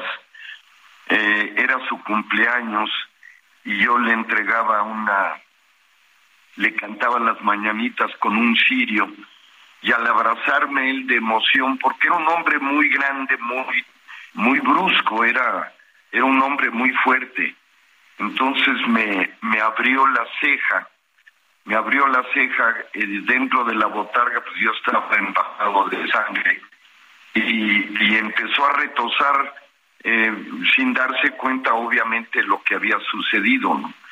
Entonces, eh, yo tuve que decir, él mencionaba que le llamó mucho la atención que dijera yo palabras altisonantes porque generalmente no las uso. Y antes, porque eh, y no daban el corte y yo sangraba y entonces de, repente ya se paró y dijo, oye, ¿qué, ¿qué pasa? ¿Por qué de esas groserías? Y claro, pues yo estaba con la ceja abierta eh, y ya me llevaron a la enfermería. Pero eh, eh, digo, detalles hubo infinidad. La verdad es, para mí fue muy, muy, muy disfrutable esos ocho años de la carabina. Era un hombre con un gran sentido del profesionalismo, muy dedicado al trabajo, con una, como mencionaba yo anteriormente, una gran, gran capacidad para trabajar. Una de las... Per, perdón, sí. Eh, cuando, cuando te dijeron que ibas a trabajar con él en la carabina de Ambrosio, ¿qué dijiste? ¿Se te ocurrió alguna cosa? ¿Ya lo conocías o todavía no lo conocías? Nos, nos conocíamos, Sergio, de la, de la caravana Corona. Eh, y, yo cantaba, yo encabezaba la, la parte de moderna de la caravana Corona, y él hacía un número y me, me llamaba enormemente la atención que armaba y desarmaba su batería tres veces en el, en el cada día, ¿no? En diferentes ciudades y hacía su número, cantaba y tocaba la batería. Y, recuerdo una de las veces que, que andábamos en el norte de la República y se nos antojó ir a tomar una, una hamburguesa del lado americano. Y entonces obviamente no traíamos pasaportes ni mucho menos, pero con el programa, él y yo con el programa del el afiche del programa de la de la de la función que íbamos a, a realizar ahí en Nuevo Laredo le dijimos al vista, mire, tenemos que regresar, él y yo aquí estamos, aquí está nuestra foto, tenemos que regresar, y nos dejaron pasar. Increíble, ¿no? Eh, eso, eso, eso sí que es, eso sí que es impresionante, sin visa y nada más con el afiche, ¿verdad? Así es, increíble, porque todavía, claro, eran otros tiempos de, de lo que hoy se maneja, ¿no? El problema de migración, uno de los problemas pues más candentes que existen ahorita en la relación México-Estados Unidos. Pero nos fuimos, nos tomamos nuestra hamburguesa y regresamos a trabajar. Y nos subíamos al camión y bajábamos al mes, mes y medio, haciendo estas tres funciones diarias en diferentes ciudades. Ahí nos conocimos y luego ya hicimos una relación pues muy estrecha en la carabina Ambrosio, no porque nos llegamos a empatar muy bien el uno con el otro y realmente llegamos a manejar un tipo de comedia eh, fina, sin, sin ofender a la familia, que lo podía ver todo el mundo, ¿no? Así es que, pues guardo los mejores recuerdos para Javier. Y mantuviste una relación de amistad, ¿no? Durante mucho tiempo después, ¿no es así? Hasta hace poco. Fíjate qué curioso, no nos no nos frecuentábamos mucho, Sergio, pero nos siempre nos llamábamos en los cumpleaños al fin de año. Es más, yo en febrero que cumplió años le hablé para cantarle las mañanitas, siempre nos hablábamos y nos cantábamos las mañanitas uno al otro, ¿no? Y tuve la oportunidad de hablar con, cantarle las mañanitas y hablar con él. Lo noté ya muy cansado, ¿no? Ya no quise profundizar más porque él era un hombre bastante hermético en ese sentido. Pero, pues, eh, como te digo, fue un, gran, gran, gran compañero y gran amigo. Bueno, pues por ahí recuérdame, te voy a bueno, te voy a decir, mi día de cumpleaños es 23 de octubre y yo siempre dispuesto a que me cantes las mañanitas. Te mando un fuerte abrazo. Gracias por ayudarnos a recordar. Voy a, voy a empezar a vocalizar desde ahorita. fuerte, fuerte abrazo. Un abrazo también, Lupita. Gracias. gracias por, recordar a Javier. Un abrazo. Un abrazo, muy buenos días. Javier López Chabel, un personaje. Yo, yo lo que puedo decir es que eh, pues lo entrevisté varias veces, eh, nos encontramos con frecuencia en el medio eh, y lo que más lo que más nos gustaba es que a los dos nos gusta andar, nos gustaba andar en, moto, y los dos éramos de motos BMW y entonces lo, nos lo encantaba. entrevistamos ¿sí? varias veces en Sí, así, en, en, en en radio, otras, sí. sí, en, radio y la verdad es muy agradable Sí, además. y luego ¿no? yo me lo encontraba así en eventos de, de televisión. En fin, se nos fue este sábado Javier López Chabelo. y Oye, yo, gracias. yo recuerdo que lo estaba viendo, bueno, no, lo, lo vi en la última eh, película que me parece hizo, El complot mongol del, del libro, que, Sí, que de este, después de- la hicieron película, ¿no? Eh, Bernal. ¿Se apellida? El, el complot mongol. Eh, sí, Rafael Bernal, Sí, ¿te acuerdas del escritor? Bernal, sí. Pero bueno, pues eh, vamos a continuar con la información. Estamos en este tianguis turístico aquí en la Ciudad de México y con nosotros aquí en la cabina en vivo, en directo y a todo color, Gerardo Vidales Sandoval, subsecretario de Turismo del Gobierno del Estado de Chihuahua. Gerardo, muchas gracias por acompañarnos aquí en esta cabina. Hola, ¿qué tal? Pues muchas gracias por la invitación. Oye, pues cuéntanos, cuéntanos de el potencial de los pueblos mágicos que hay allá en Chihuahua, que está también aquí presente en este tianguis. Pues sí, pues muy contento de estar una vez más en, en- este tianguis, ahora aquí en la Ciudad de México. Yo creo que eh, a todos los estados, y incluyendo Chihuahua, nos da mucho gusto poder venir ya con muy buenas noticias. Yo creo que ya es, un tianguis, ya podemos decirlo ahora sí, ya post pandemia. Yo creo que ya todos los estados hemos superado este, nuestros números que teníamos este, después de la pandemia, inclusive en, en el caso de Chihuahua, este, ya estamos superando inclusive lo- los, los números que teníamos en el 2019. o sea, la gente ya se está animando, la gente ya está saliendo. Definitivamente, ahorita tenemos muy buena ocupación hotelera, sobre todo, pues digo, en las ciudades principales, que es Chihuahua, capital, Ciudad Juárez, la Sierra, ahorita está, este, la Sierra Tarahumana está prácticamente full, este, y más ahora que estamos prácticamente a, a una semana de Semana Santa, que es la temporada fuerte, este, está prácticamente lleno, entonces eso nos da mucho gusto porque yo creo que ya podemos hablar de una, de una cierta, de una franca recuperación en el cuestión, en, en, el sector turístico del estado de Chihuahua. La primera vez que fui a Chihuahua, que fue para dar una conferencia, me sorprendió la belleza física de la ciudad de Chihuahua. Cuéntanos un poco, ¿cuál es, qué tanta gente sabe de esta belleza? Es muy, muy interesante lo que dices, este, mucha gente, a veces a, Chihuahua no es un destino que la gente acostumbre mucho ir, porque tienen, tienen eh, el concepto que es un destino que está lejos, este, entonces eh, ya hemos platicado en muchas veces, ocasiones de que realmente Chihuahua no está tan, tan, tan lejos. Digo, la misma distancia que haces de Ciudad de México a Cancún, prácticamente. Es más, yo creo que está por ahí andamos. Es un, entonces, en, en, por avión. Y sí, eso, eso cuando la gente llega ahí se queda sorprendida de, de que no esperan ver una ciudad así. Eh, nosotros lo manejamos mucho tiempo. A mí me tocó justamente este, trabajar en, en, la, en la dirección de turismo de la capital. Y es una ciudad que le decimos este, moderna y con historia, ¿no? Es una, una ciudad donde amalgama esas dos, dos facetas. Digo, la ciudad de Chihuahua, capital, tiene eh, hechos históricos muy importantes que sucedieron ahí. Ahí, ahí, ahí murió el, el, padre Hidalgo, este, temas de la, de la revolución. Lo fusilaron. Lo fusilaron nada más. Este, eh, Mucha leyenda también. Sí, no, no, la Pascualita, etc. La Pascualita. Y tiene, y tiene esa parte, ya lo que es fuera del centro histórico, la parte moderna, ¿no? Inclusive mucha gente que, que hemos llevado nos dicen, es que hoy esto parece Estados Unidos. Este, digo, a lo mejor ahí por la cercanía que tenemos con la frontera, pero sí es esa amalgama que tenemos ahí de, de una ciudad este, moderna y con historia. Pero además tiene eh, este ecoturismo que se ha desarrollado muchísimo, a la gente le, le gusta mucho, y los pueblos mágicos. Sí, bueno, eh, algo que siempre decimos, digo, Chihuahua siendo el estado más grande del país, prácticamente para que se den una idea de las dimensiones, Inglaterra cabe en Chihuahua así, tal cual.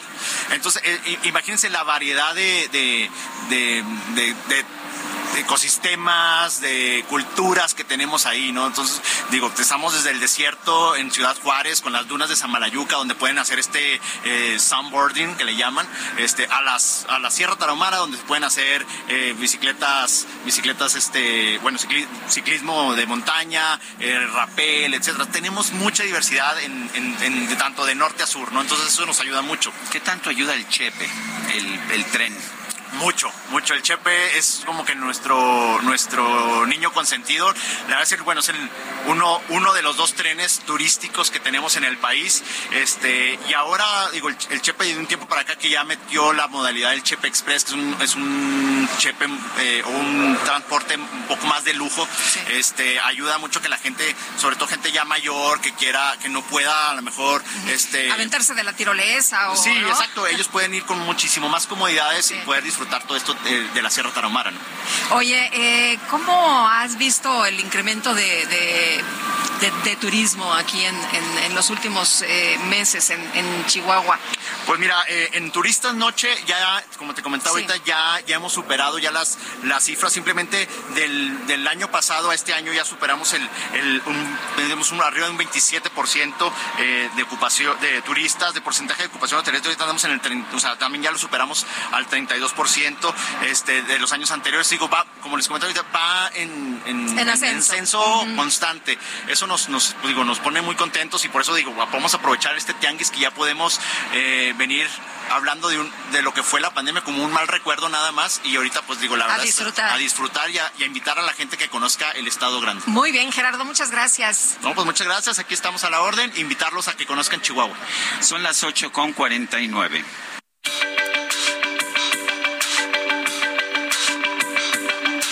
Lupita Juárez tu opinión es importante.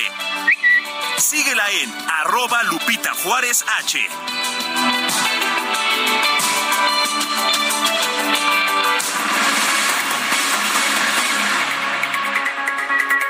Bueno, y continuamos en nuestra transmisión aquí desde el Tianguis Turístico en la Ciudad de México. Y bueno, tenemos el gusto de, tener aquí en esta cabina alterna Alejandro Zúñiga, él es director general de servicios al turista de Ángeles Verdes, este, bueno, pues ahora sí que estos ángeles que nos rescatan cuando tenemos problemas en las carreteras. Alejandro Zúñiga, gracias por estar con nosotros. Eh, estuve en las instalaciones de ustedes hace, hace algunos meses y lo que me sorprendió es ya la la, la, forma en que tienen ustedes contactos de cámara por todos lados y aplicaciones y cómo se ha modernizado el servicio.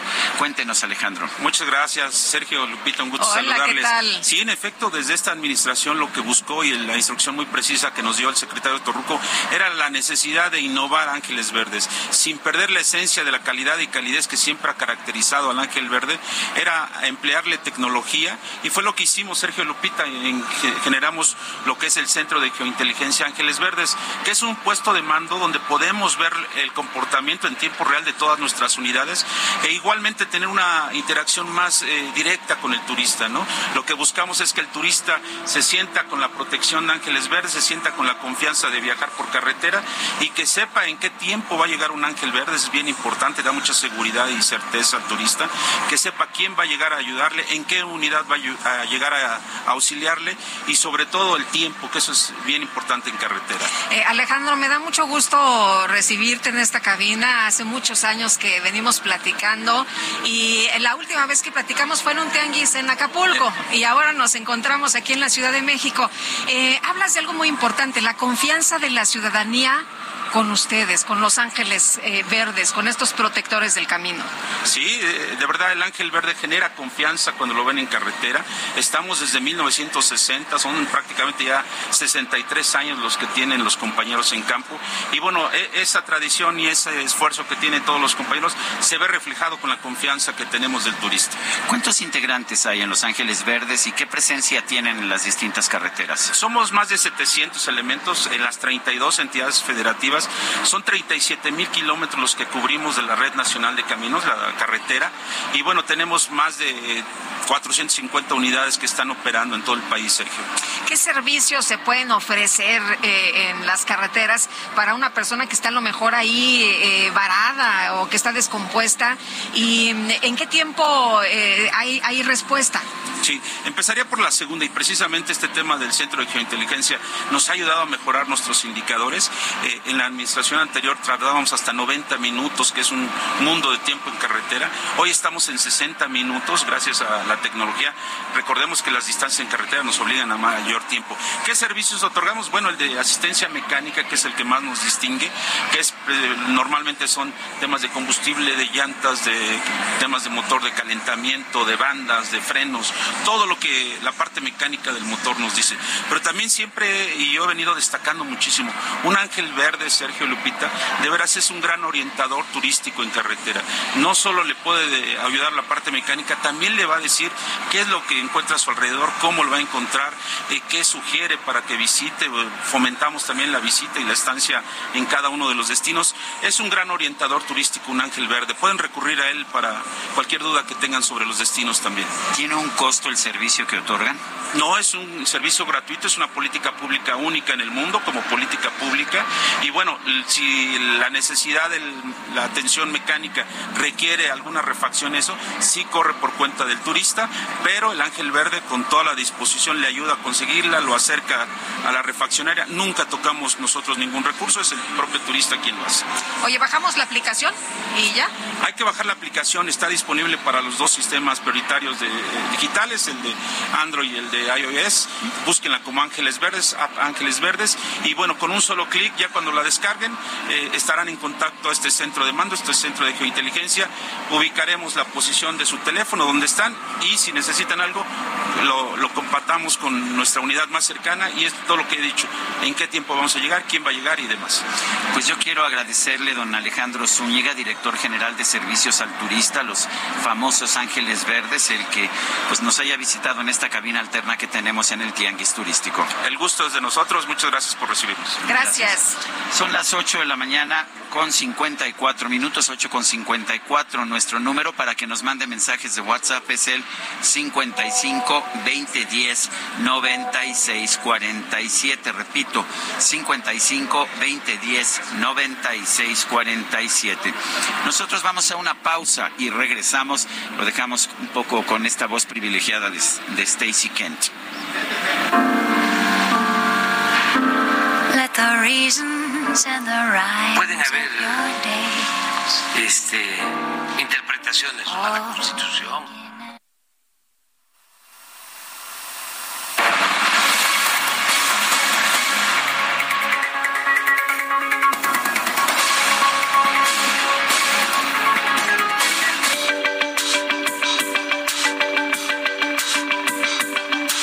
Sarmiento y Lupita Juárez quieren conocer tu opinión, tus comentarios o simplemente envía un saludo para ser más cálida esta mañana. Envía tus mensajes al WhatsApp 55 20 10 96 47.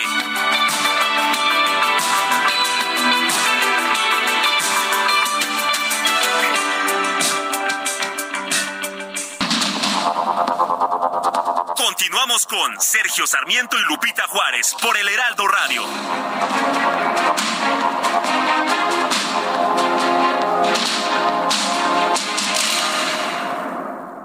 En el Consejo Regulador del Tequila AC garantizamos la autenticidad del tequila al consumidor.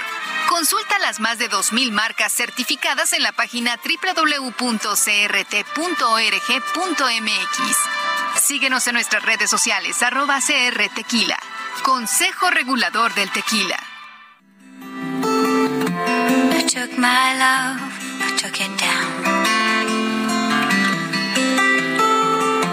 I climbed a mountain and I turned around.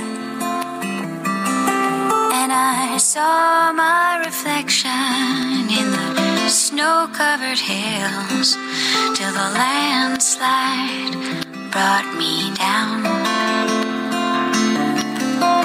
Oh, mirror in the sky, what is love? Mirror in the sky, what is love? Oh, espejo en el cielo, ¿qué es el amor? Esta no es una canción de jazz, es una can canción de, de, Stevie Nicks que la interpretaba Fleetwood Mac, una de estas agrupaciones del rock allá de los años 60. Que están buenísimas también. Así es. Y bueno, es para, para dar, para mostrar un poco la versatilidad que tiene Stacy Kent para cantar. Igual te canta canciones de, de jazz, estándares de jazz, te canta canciones más contemporáneas, canciones francesas y samba, por supuesto, bossa nova, que empezamos con dos interpretaciones de bossa nova. Estamos escuchando a Stacy Kent esta mañana. Hoy cumpleaños, cumple 55 años y realmente Guadalupe es una de las voces que más me gustan, que es casi desconocida en México, pero yo creo que vale la pena que la conozcamos. Y nuestros amigos del auditorio disfrutando de la música, nos dicen que está deliciosa esta eh, para el día de hoy, para empezar la semana. Y Sergio, vámonos a los mensajes. Estamos enfrente de este stand de Chiapas. Hace rato una de las jóvenes que están aquí en este stand estaba sacándose unas fotografías. Trae un traje precioso, bordado de flores. Y la verdad es que también Chiapas, uno de los estados más hermosos de la República Mexicana, es de lo, de veras, si usted no conoce Chiapas, hay que ir por lo menos una vez en la vida y que disfrutar de esta belleza natural. Vámonos a los mensajes. Sergio Lupita, a todos sus radioescuchas y equipo, excelente y bonita semana. Totalmente de acuerdo con su comentario, Sergio, en el doble no circula, no es la solución y sí perjudica mucho. Saludos, Catalina Torres. Dice otra persona, tengo gratos recuerdos de Los Ángeles Verdes. Hace más de 40 años fui asistido por una descompostura de auto en carretera. Jamás lo olvidaré, bien por sus apoyos amables y sin costo. Saludos, Luis Veller. Un fuerte abrazo a Luis Veller, este empresario que nos escucha siempre con frecuencia. Gracias por escucharnos y sobre todo por mandarnos sus mensajes. Son las 9 de la mañana con tres minutos y ya la veo venir, Guadalupe. Ahí viene, ahí viene la micro deportiva. Adelante, mi querido Julio Romero. 4, 3, 2, 1.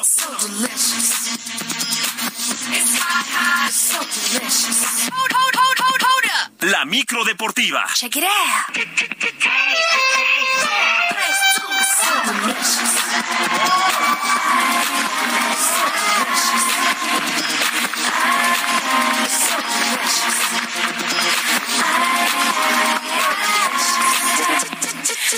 Ante con tu información. Muchas gracias, Sergio Lupita, amigos del auditorio. Qué placer saludarles. Es lunes y estamos arrancando una nueva semana aquí en la micro deportiva, pero con toda la buena actitud y la buena música. Ya saben que el encargado de todo este asunto es el operador, eh, operador DJ Cacharpo Quique, como siempre, como siempre, y sus acertadas elecciones. Vámonos rapidísimo echando lámina informativa. Hay muchas cosas que platicar. La selección mexicana de fútbol regresó a nuestro país, a la cancha del Estadio Azteca, para enfrentar a Jamaica dentro de la Liga de las Naciones y el resultado dos por dos. En dos ocasiones la selección tuvo que venir de atrás. Al minuto 8 Bobby Reid abrió los cartones y al 17 Orbelín Pineda el uno por uno. Poco antes de la primera mitad, un autogol de Edson Álvarez le dio el 2 por 1 a Jamaica, pero Irving el Chucky Lozano de penalti al 45 en el agregado, en el agregado de la primera mitad puso los números definitivos. Por lo pronto, Henry Martín, atacante de esta selección, destacó que el resultado no fue lo que esperaban, pero a secas se consiguió el objetivo de clasificarse en primer lugar del grupo A a la Final Four. Bien, el grupo está, está bien, nuevo proceso, nuevas oportunidades para todos y lo tenemos, lo tenemos que tomar así. Eh, son oportunidades que se van a presentar para ir rotando, para ir viendo y como se mostró en el partido anterior. El tricolor, por cierto, salió abuchado luego de esta actuación que tuvieron, situación que varios jugadores recriminaron, pero otros, como el mediocampista Luis Chávez, esperan revertirla con buenos juegos y buenos resultados.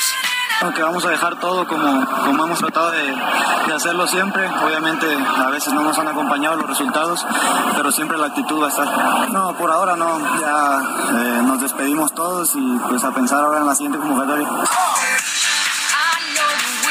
Y ya en la conferencia de prensa, el técnico Diego Coca, quien dirigió su segundo encuentro en esta nueva etapa, pues no salió tan contento. Por supuesto, es un resultado sorpresivo que Jamaica se meta al Estadio Azteca y arranque un empate, pues no son siempre buenas noticias, pero pues está tranquilo y está contento con lo que se está haciendo al interior de este grupo. Estoy contento con, con la unión de grupo, con lo que se hizo adentro de, de la cancha, con la cantidad de situaciones de gol que creamos, hay que seguir mejorando, por supuesto, pero estoy con ellos, estoy con ellos, estoy con los jugadores. Y son los jugadores los que van a demostrarle a la gente que hay un compromiso, que hay ambición, que hay ganas, que hay hambre de profesionalismo. La gente tendrá el derecho de hacer lo que quiera las palabras de Diego Coca en conferencia de prensa. Así es que se clasifica México a esta Final Four en la Liga de la, Liga de las Naciones en la CONCACAF. Por cierto, también de nueva cuenta, el tricolor jugó en el Coloso de Santa Úrsula. Cerca de 50 mil aficionados respondieron a la cita, pero el tema del Fan ID volvió a colapsar las entradas. Hay que recordar que el público debe registrarse en una plataforma y mostrar sus datos antes de ingresar al estadio, pero el tema claramente no está controlado y está siendo un problema en cada juego de la selección. Así es que dos por dos, un resultado pues que la verdad a nadie le gustó, un juego que a nadie le gustó, pero bueno, ahí está, México ya está clasificado a la siguiente ronda. Por cierto, el Doro también se suspendió entre 15 y 20 minutos por tormenta eléctrica, poquito antes de que terminara la primera mitad. Así es que el tricolor ya con Diego en el timón. Bueno, también se jugó la segunda jornada de clasificación rumbo a la Euro 2024 y en resultados que llamaron la atención, Portugal, bueno, le pasó por encima 6 por 0 a Luxemburgo con dos tantos de Cristiano Ronaldo. Italia, que se ha perdido los últimos dos mundiales, 2 por 0 sobre Malta. E Inglaterra sigue con paso firme 2 por 0 sobre Ucrania. Por cierto, Harry King volvió a marcar para este conjunto de Inglaterra.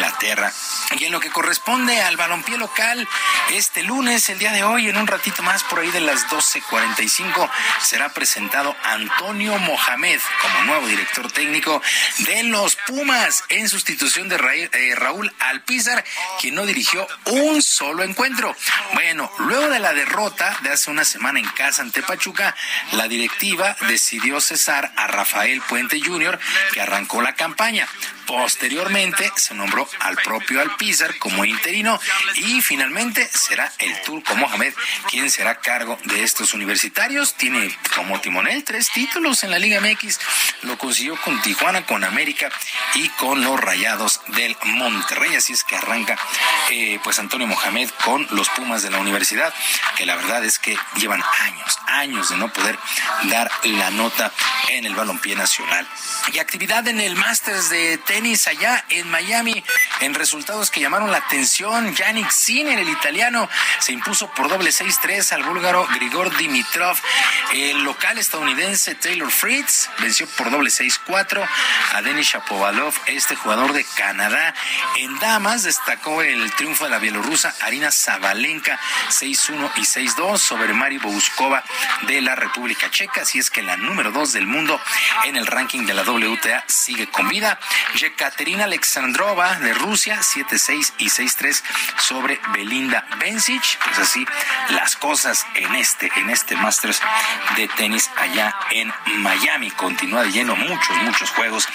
Y comenzó la cuenta regresiva para lo que será la México City Series del béisbol de las grandes ligas para los próximos 29 y 30 de abril. Aquí justamente en la ciudad, aquí en la capital, el estadio Alfredo Harpelú será la sede y por lo pronto el arquitecto Ulises Morales, director de infraestructura deportiva del campo, pues reportó ya listo el inmueble. Estamos al 95%, ya estamos listos. De hecho, eh, viene ya personal de, de, grandes ligas, de los que certifican el campo, eh, una semana antes de que iniciemos contra Tigres, vienen a verificar medidas, vienen a trabajar incluso con nosotros a la par, para que cuando ya llegue el primer juego que va a ser contra Tigres, ya va a ser un campo de grandes ligas. Oh no. We Esas son muy buenas noticias que pues todavía falta pues algún tiempo y el estadio ya está listo. Por lo pronto en el campo eh, pues vienen a hacerle revisiones de bote, de luz y demás, pero todo está prácticamente listo. Dice el arquitecto Ulises Morales que prácticamente es un protocolo de las grandes ligas a este estadio. Va a estar buenísima, buenísima esta Mexico City Series de las grandes ligas. Y luego de 13 duelos perdidos por lesión, apareció la estrella de los Lakers de Los Ángeles, LeBron James, que pero no pudo evitar, no pudo evitar la derrota de su equipo 118 a 108 ante los Toros de Chicago. LeBron James aportó 17 puntos para este equipo de los Lakers, mientras que en otros resultados los eh, Caballeros de Cleveland 108 a 91 sobre los Rockets de Houston, los Grizzlies de Memphis 123 a 119 sobre Atlanta. Entramos ya a la recta final de la temporada.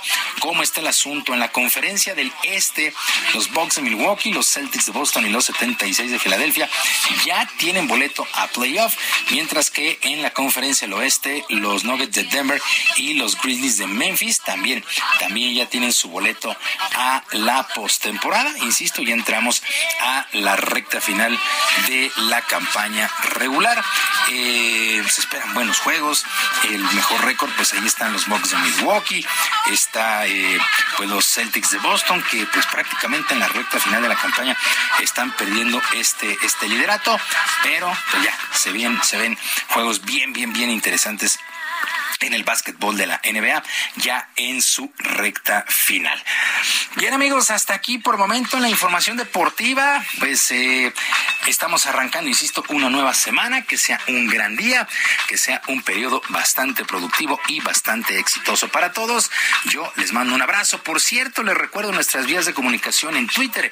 Estoy en arroba jromerohb, arroba jromerohb, además de nuestro canal de YouTube, Barrio Deportivo, Barrio Deportivo en el YouTube de lunes a viernes a las 7 de la noche. Que tengan todos un extraordinario lunes. Gracias, mi querido Julio Romero, igualmente.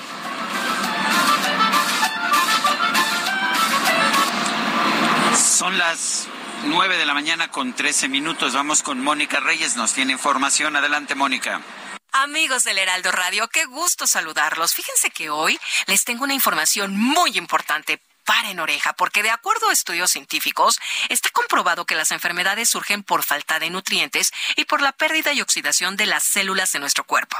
Para recuperar nuestra salud, es necesario regenerar nuestras células dañadas. Y hoy les tengo una excelente noticia. Les presento un tratamiento elaborado a base de células madre, el cual tiene excelentes resultados para mantenernos saludables. Y ya está aquí Arisbet Chávez, representante de Productos Politécnico, para que nos platiques al respecto, mi querida Ari. ¿Cómo estás? Qué gusto saludarte, Te veo Moni. bien, guapa. Porque nos estamos tomando las Qué células bonita madre, piel. ¿verdad? A ver, platícanos. Esto es una verdadera joya que tenemos en nuestro país. Fíjate que este tratamiento que les traigo el día de hoy está elaborado a base de células madre y funcionan como un regenerador celular. Este fue investigado y aprobado por científicos reconocidos a nivel mundial este tratamiento verdaderamente te ayuda a regenerar el funcionamiento de todos nuestros órganos y los resultados para recuperar tu salud, tener huesos más fuertes y saludables y sobre todo pues lucir una piel joven y radiante. ¿Has escuchado la frase tú eres lo que comes? Eh, Por supuesto. Si estás bien por dentro sí. y están nutridas a nivel celular, pues por fuera, claro que se va a notar en tu cabello, se va a notar en tu piel, en tus Y en tu uñas. salud. En tu salud, definitivamente. Las células madre actualmente se utilizan para tratar más de 80 enfermedades. Nosotros tenemos excelentes resultados con este tratamiento de células madre en diabetes, lupus, cáncer, tumores, Parkinson, Alzheimer, artritis reumatoide, ansiedad, depresión y estrés, porque van directamente a tu cerebro. claro. Puedes tener un desorden químico y no necesariamente es tristeza, sino algo le hace falta a tu cuerpo. sí. Entonces, este tratamiento funciona de maravilla. Sí. Las células madre te van a ayudar a mejorar tu sistema circulatorio, a frenar la propagación de células cancerígenas, a mejorar tu función renal y hepática y el funcionamiento del sistema nervioso central. Este tratamiento, cada cápsula es riquísima en antioxidantes. ¿Cómo andamos buscando los antioxidantes? eh? Y además Siempre. los tomas por separado. Sí. Esta cápsula te contiene la cantidad de antioxidantes necesaria y te va a dotar una gran cantidad de nutrientes a todo tu cuerpo. Ari, ¿con solo tomar una cápsula al día mejora nuestra salud? O digo, porque si es así, ¿a dónde llamo en este momento para pedir el tratamiento? Muchos de los propósitos, yo creo que de, de año nuevo es mejorar nuestra salud. Sí. Y hoy te traigo una promoción de esas que son fantásticas y que no pueden dejar pasar. Pero el número, a ver. Tienen que comunicarse al 55 56 49 44 44. Mi sugerencia es que vaya marcando y aparte el suyo. 55 56 49 44 44. Fíjate, les vamos a enviar hasta la puerta de su casa un tratamiento de 12 meses a un precio especial. Esto quiere decir un año completo, una dotación completa de células madre para un año. Y eso no es todo. Les vamos a mandar de regalo un kit de belleza. Incluye crema, jabón y mascarilla. Pero déjame platicarte que este tratamiento está elaborado, además de células madre, trae colágeno, ácido hialurónico, elastina. Son unos poderosos componentes que sí te van a ayudar a eliminar manchas, reduce el 90% de las arrugas, de cicatrices, te eliminan imperfecciones, acné y usted va a lucir una piel que le digo maravillosa y radiante. El jabón es una delicia, exfolia la piel, elimina toxinas, células muertas y la mascarilla te va a crear un efecto lifting. Si esto no es suficiente, también les voy a enviar un regalo, un masajeador que elimina dolor, estrés, tiene diferentes intensidades de masaje, luz infrarroja y además una bocina Bluetooth. Y si marca ahorita al teléfono 55 56 49 44 44, te voy a dar un 2 por 1 en los regalos. ¿Qué tal? O sea, doble paquete. Doble paquete, Para solamente años. van a pagar uno, ¿sí?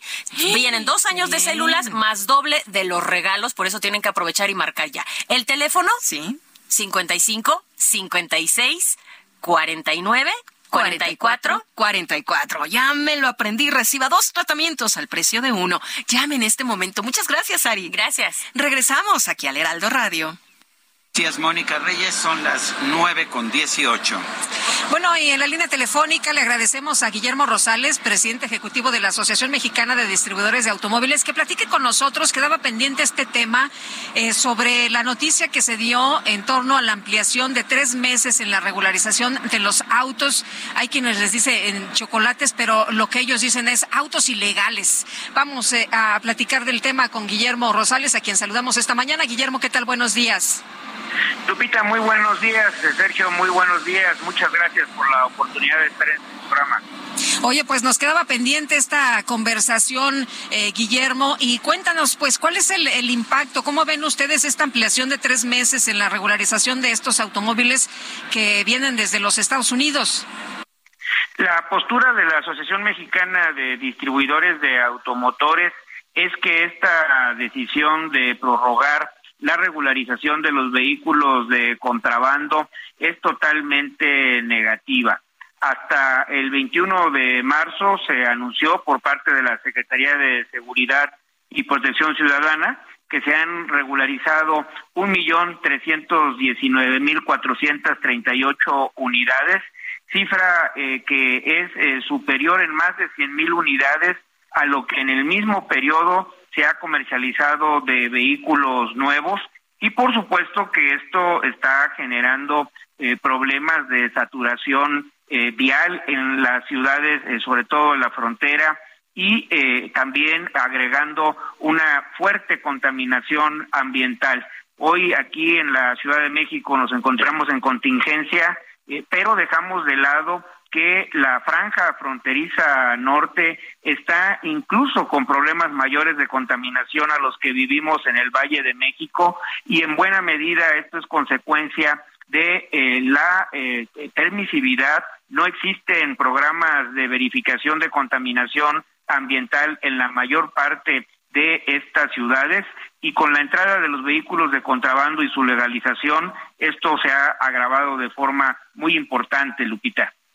Eh, Guillermo, en, en total, ¿cuántos, ¿cuántos autos chocolate han sido legalizados hasta ahora? ¿Cuántos más esperan que vayan a ser legalizados en los próximos meses?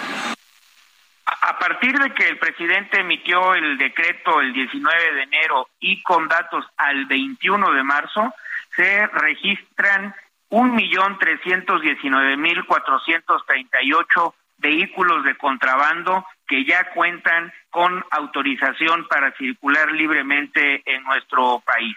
En los próximos eh, tres meses, bien podría incrementar hasta 300 mil unidades adicionales.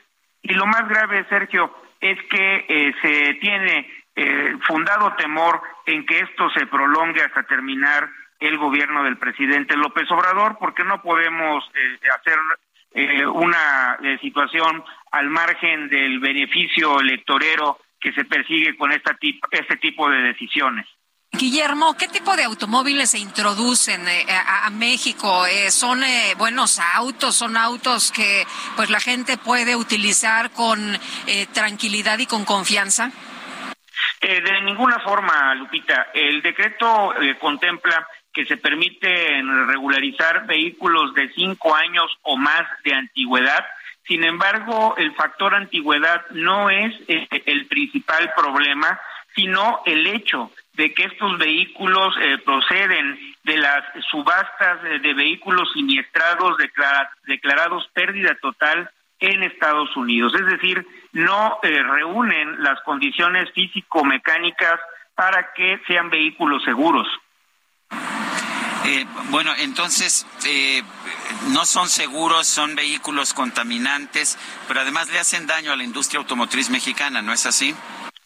Así es, eh, Sergio, estamos enfrentando un periodo eh, de cuatro años de crisis prolongada, eh, adicional a lo que han sido estos tres últimos del efecto COVID y apenas estamos en un proceso de inicio de la recuperación del mercado interno eh, y esto es un factor eh, de presión negativa adicional.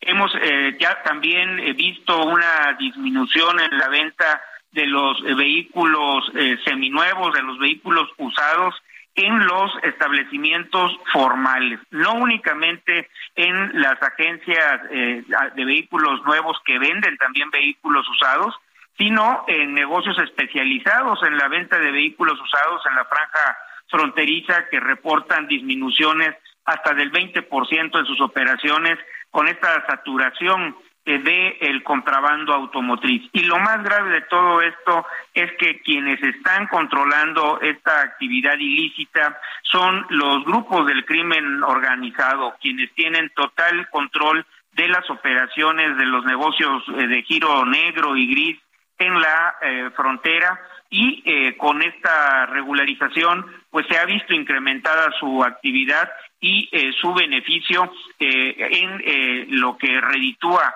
la introducción, la comercialización de cada uno de estos vehículos. Muy bien, pues Guillermo, muchas gracias por platicar con nosotros. Muy buenos días.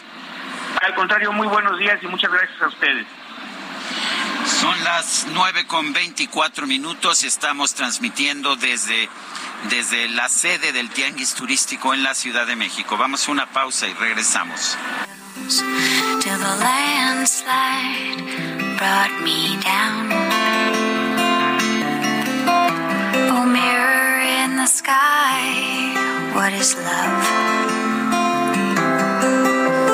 child within my heart rise above? Can I sail through the changing ocean tides? Can I? Sergio Sarmiento y Lupita Juárez quieren conocer tu opinión, tus comentarios o simplemente envía un saludo para ser más cálida esta mañana. Envía tus mensajes al WhatsApp 55 20 10 96 47.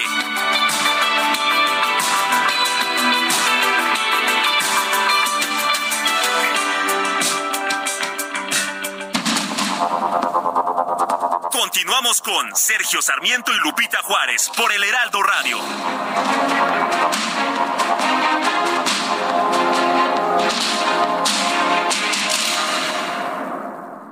Amigos del Heraldo Radio, ¿qué tal? Si tú eres de los que les gusta ver películas, series, caricaturas, documentales, deportes y más, esta promoción es para ti. Todo este mes, al contratar Sky en dos televisiones, recibes hasta un 45% de descuento los primeros cuatro meses. Es decir, si contratas el paquete Sky Silver, solo pagarías 249 pesos. O contrata el paquete Sky Gold y solo pagarías 299 pesos. Además, ambos paquetes incluyen seis meses de regalo del canal Aficionados o de Universal Plus. Llama ahora mismo al 55 40 40 0202.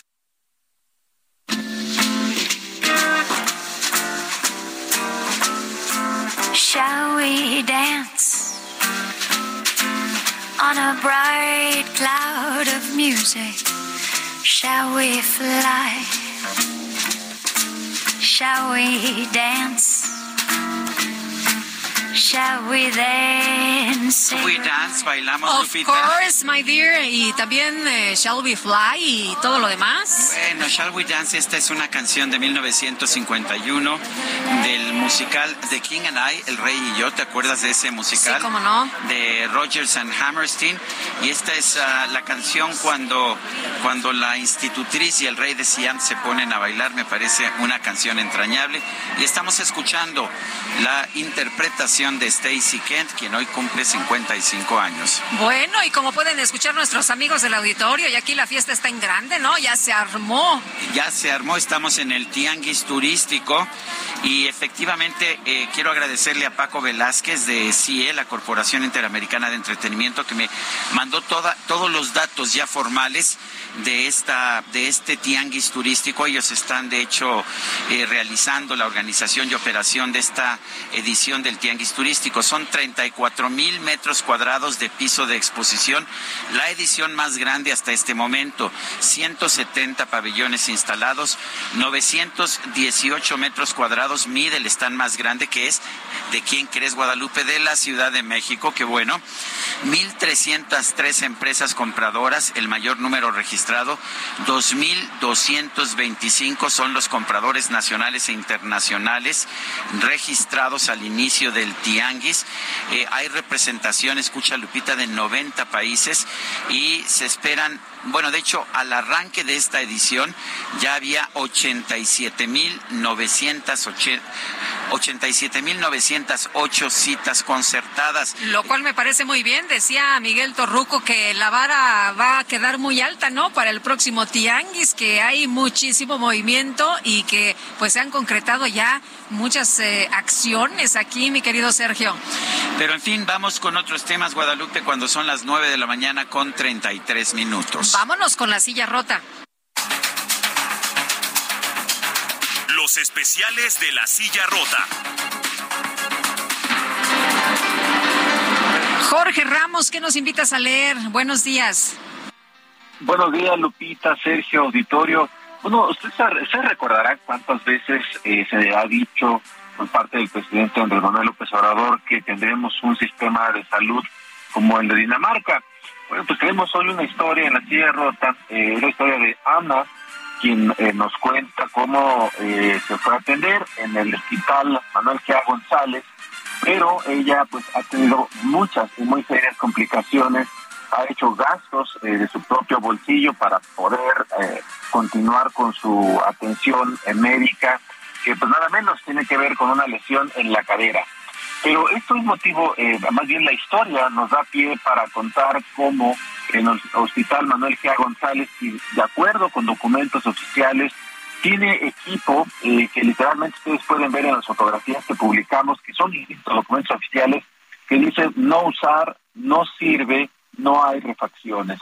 Y eh, este documento, que insisto, obra en poder de, la silla rota, y que es, de eh, eh, dominio público, solamente que hay que buscarlo con cierta paciencia. Pero ahí dice, por ejemplo, que este tipo de equipo que tiene esta falla, dice, con una inversión menor, dice, se podría realizar un mantenimiento correctivo porque, dice, de lo contrario, se pone en riesgo la supervivencia de los pacientes. Así que pues así las cosas y ojalá un hospital tan importante como la Manuel G. González pues le echen una manita y ya si no estamos como Dinamarca por lo menos que no esté en estas condiciones, Lupita. Pues sí, muy bien, muchas gracias Jorge, muy buenos días. Muy buenos días. Son las nueve de la mañana con 36 minutos. Les recuerdo que estamos transmitiendo desde el Tianguis Turístico. Sí, hay mucho ruido, pero también es cierto que nos gusta estar en el centro de las cosas y también en el centro de los debates y de la polémica. Y por eso le doy la bienvenida a este espacio a Federico Arreola, periodista que siempre pues, nos presenta sus puntos de vista. Federico, ¿cómo estás? ¿De qué nos, de qué nos vas a hablar esta mañana? De la Suprema Corte y su relación con el gobierno, digamos, este, qué bueno que estás en el centro del, de la acción, pero hay de centros de la acción a centros de la acción, qué bueno que no estás en Jerusalén. Bueno, también. Hay mucho lío por allá, y hay un lío por una reforma, no sé si ya lo habrán comentado, tú eres un hombre muy enterado de lo internacional, por una reforma que pretende hacer el primer ministro Netanyahu al Poder Judicial este no le gusta que el poder judicial le lleve las contras y pues este está eh, arreglando ahí las leyes para que si el poder judicial o la, la corte suprema la voz del primer ministro la que prevalezca sí. Pues claro este entonces pues tú imagínate qué corte suprema iban a tener ahí que hay una protesta enorme. Yo por lo que leo no había habido un conflicto tan grande en Israel interno desde, nunca, desde que se fundó ese Estado, el, hay amenazas de violencia y los grupos derechistas están formando para ir a marchar y enfrentarse a los de izquierda. Y pues aquello es un relajo enorme por una reforma al Poder Judicial que, que no gusta, Yo creo que hay una lección para México aquí, porque desde que la Corte se atreve, más este sexenio que en anteriores, hay que decirlo, y es en, y lo digo en honor este como un elogio a, a la 4T de López Obrador, desde que la Corte este sexenio le lleva las contras al presidente y ocurre ya con mucha frecuencia y acaba de suceder en el tema de las reformas a la legislación electoral, el plan B, pues la izquierda, el propio López Obrador, insisten en una reforma al Poder Judicial. Yo creo que no vale la pena, ¿no? Yo creo que, que debemos, no, no digo que no tenga que cambiar el Poder Judicial ni la, ni la manera de operar o la integración de la Corte Suprema, pero no es el momento, no, no, no ahora que hay un enfrentamiento claro entre ministros y ministras y, y el y Palacio Nacional. Creo que el, no necesitamos más conflicto en México, de, Federico, aprender de otras experiencias. Yo creo contigo que hay muchos cambios que se pueden hacer al Poder Judicial, pero me parece que pues deben ser cambios que se hagan en el momento adecuado y con un consenso adecuado al Poder Judicial y al, vamos a llamarle así al Poder Electoral, al INE, digamos, a la legislación electoral, pero ¿qué tal si nos esperamos a septiembre de, de 2024, ya con presidente o presidenta nuevo, Congreso nuevo, este, y con toda calma ver qué es lo que sí debe cambiarse? Yo creo que todo, todo es modificable para bien, eh, pero pero los tiempos mandan y en este momento de tanta confrontación, además al final del sexenio, este no sería sano. No ha sido sano el debate sobre el INE. Eh, digo, para la oposición sí salieron cientos de miles de personas a las calles en, distintas ciudades, pero no necesitamos que ahora vuelvan a salir para defender a la Corte. Digo, que salgan y se manifiesten en sentido positivo, sí, está muy bien, pero pero no por porque sientan agresiones al a lo poco más o menos bueno que hemos podido construir. Yo creo que hay que cambiar mucho el INE y la Corte y el Poder Judicial y el Poder Ejecutivo también y todos, pero, pero hay tiempos. La elección de Israel eh, deberá analizarla el presidente López Obrador. Un intento de reforma, un proyecto de reforma al Poder Judicial tiene a ese país este que en sí mismo es un polvorín por otras razones geopolíticas, pero es importantísimo para pues para la geopolítica y para la economía global inclusive, una, un intento de reforma al Poder Judicial lo tiene prácticamente en llamas y es literal, al borde de una revuelta muy seria. Debemos aprender eso. Si los ministros, Laines, tú escribes de eso hoy, y antes el ministro Pérez Dayan, este, pues decidieron suspender la ley electoral, pues por algo sería. Para eso están, son ministros, qué bueno que ahora lo hagan. No se, no se ha decidido el fondo, Federico, simplemente se suspende para que se pueda discutir esto sin que haya cambios irreversibles en el sistema. Y, y quizá no se va a discutir el fondo porque hay, hay muchas fallas en el proceso legislativo. Esto, esto se aprobó en horas, ¿no? Se, pudieron haber tomado una semana, digo. Yo recuerdo brillantísimos discursos de Luisa María Alcalde como diputada de oposición de Morena o del PRD, este, exigiéndole al PRI y al PAN que no los mayoritearan. Recuerdo intervenciones muy destacadas de Durazo en, la Cámara, pidiendo lo mismo, porque ahora que están en el poder simplemente arrasaron a la oposición. Se pudieron haber tomado una semana de discusión, pudieron haber ganado el debate, tienen gente muy brillante, eh, pero no, no quisieron hacerlo. Y, y por eso te digo que a lo mejor ni el fondo se discute. Y se van a ir a anular la reforma por, por esas razones.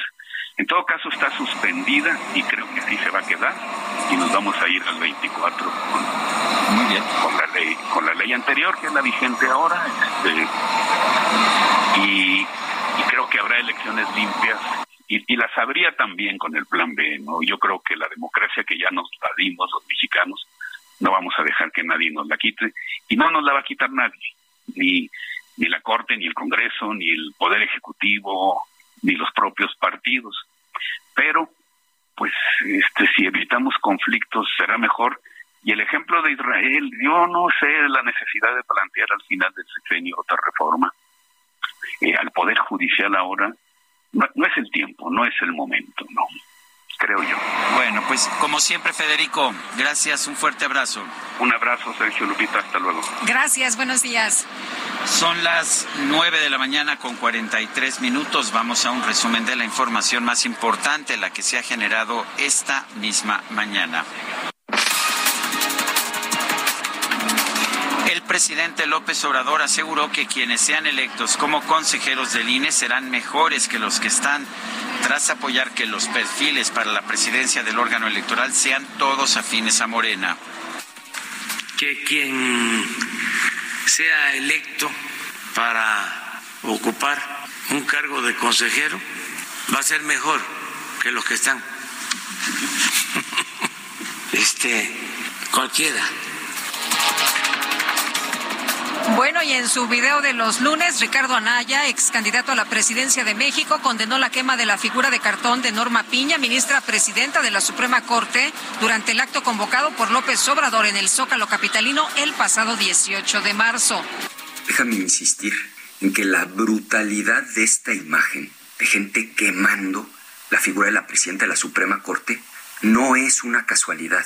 Esta barbarie no es casualidad es consecuencia directa del discurso de odio de López Obrador, porque personalmente ha instigado, ha provocado a sus seguidores en contra de la ministra. Entonces yo me vuelvo a sumar a las muestras de solidaridad con la ministra y vuelvo a repudiar el discurso de odio del presidente.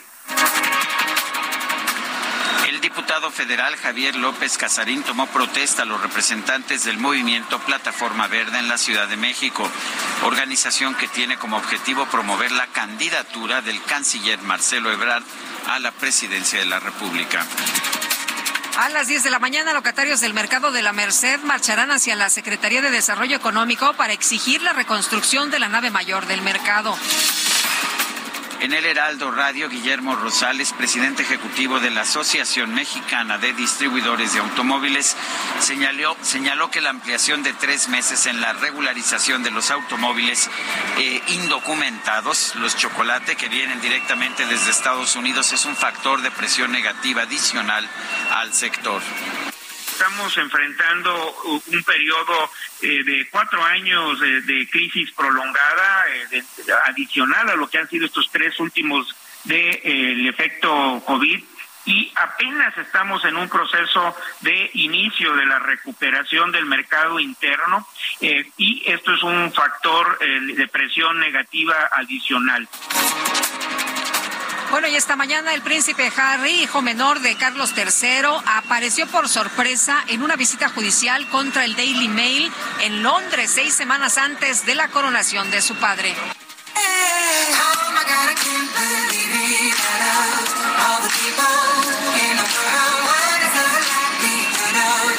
Pues la cantante Adele terminó su exitosa temporada de conciertos en Las Vegas. Anunció que realizará 34 conciertos adicionales ahí mismo entre junio y noviembre, además de que lanzará una película de estas presentaciones.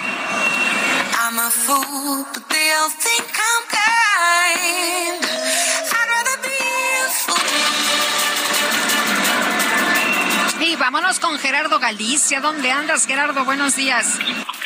Lupita, eh, Sergio, en la zona sur, excelente mañana y tenemos información importante para nuestros amigos que tenían planeado utilizar la avenida División del Norte. De momento está completamente cerrada desde el Parque de los Venados hacia la zona del circuito bicentenario Supremo Richard Busco y esto se debe a una movilización, es una marcha, son comerciantes que piden más espacios para vender su mercancía, además de que se les permita ingresar a, a comedores comunitarios. Por ello están utilizando División del Norte en sentido contrario, están dejando atrás el eje 7 sur en su tramo Zapata y están muy próximos al eje 7 sur en su tramo Municipio Libre. Por este motivo tenemos ya cierres a la circulación están realizando elementos de la Policía Capitalina. De preferencia como alternativa hay que buscar Avenida Universidad y el sentido opuesto está completamente abierto. Se puede utilizar si llegan de la zona de Churubusco. Y por lo pronto, el reporte. Muy bien, muchas gracias por el reporte, Gerardo. Muy buenos días. Hasta luego. Bueno, y en el marco del Tianguis Turístico de la Ciudad de México 2023, la arrendadora Avis o Avis, pero Avis es el nombre correcto, presentó un nuevo servicio gratuito, se llama Quick Pass. ¿Qué significa este servicio Quick Pass? Bueno, vamos a conversar con Eddie Bridge. Él es director de marketing, e-commerce and experience y experiencia al cliente de Avis México. Eh, Eddie, gracias por estar con nosotros. Lo primero es, ¿qué es esto de Quick Pass? Muchas gracias, Sergio y Lupita, por la invitación. Estoy muy contento de arrancar actividades con, con ustedes y ver un tianguis además tan lleno y tan colorido. Está, está, bueno, impresionante, aunque tenemos mucho, mucho ruido ambiental, pero pues vale la pena estar aquí, muy divertido. Pero cuéntanos. Muy bien, pues les cuento rapidísimo. Eh, justamente hoy lanzamos, hoy son el primer medio en tener esta noticia. Eh, el mundo de arrendamiento de autos normalmente era como un mundo muy eh, de pasos y como un poco aburrido, podría decir yo. Y a partir de hoy eso cambia totalmente. Llenar documento, transforma, transforma y documento y transforma. Correcto, firmar 20 papeles y bueno, al final lo que, lo que nosotros logramos a partir de hoy es quitar todo eso. Lanzamos un nuevo servicio gratuito que se llama Quick Packs que lo que, lo que tratamos de explicar con el Quick Pass es lograr que en menos de cinco minutos puedas tener tu llave.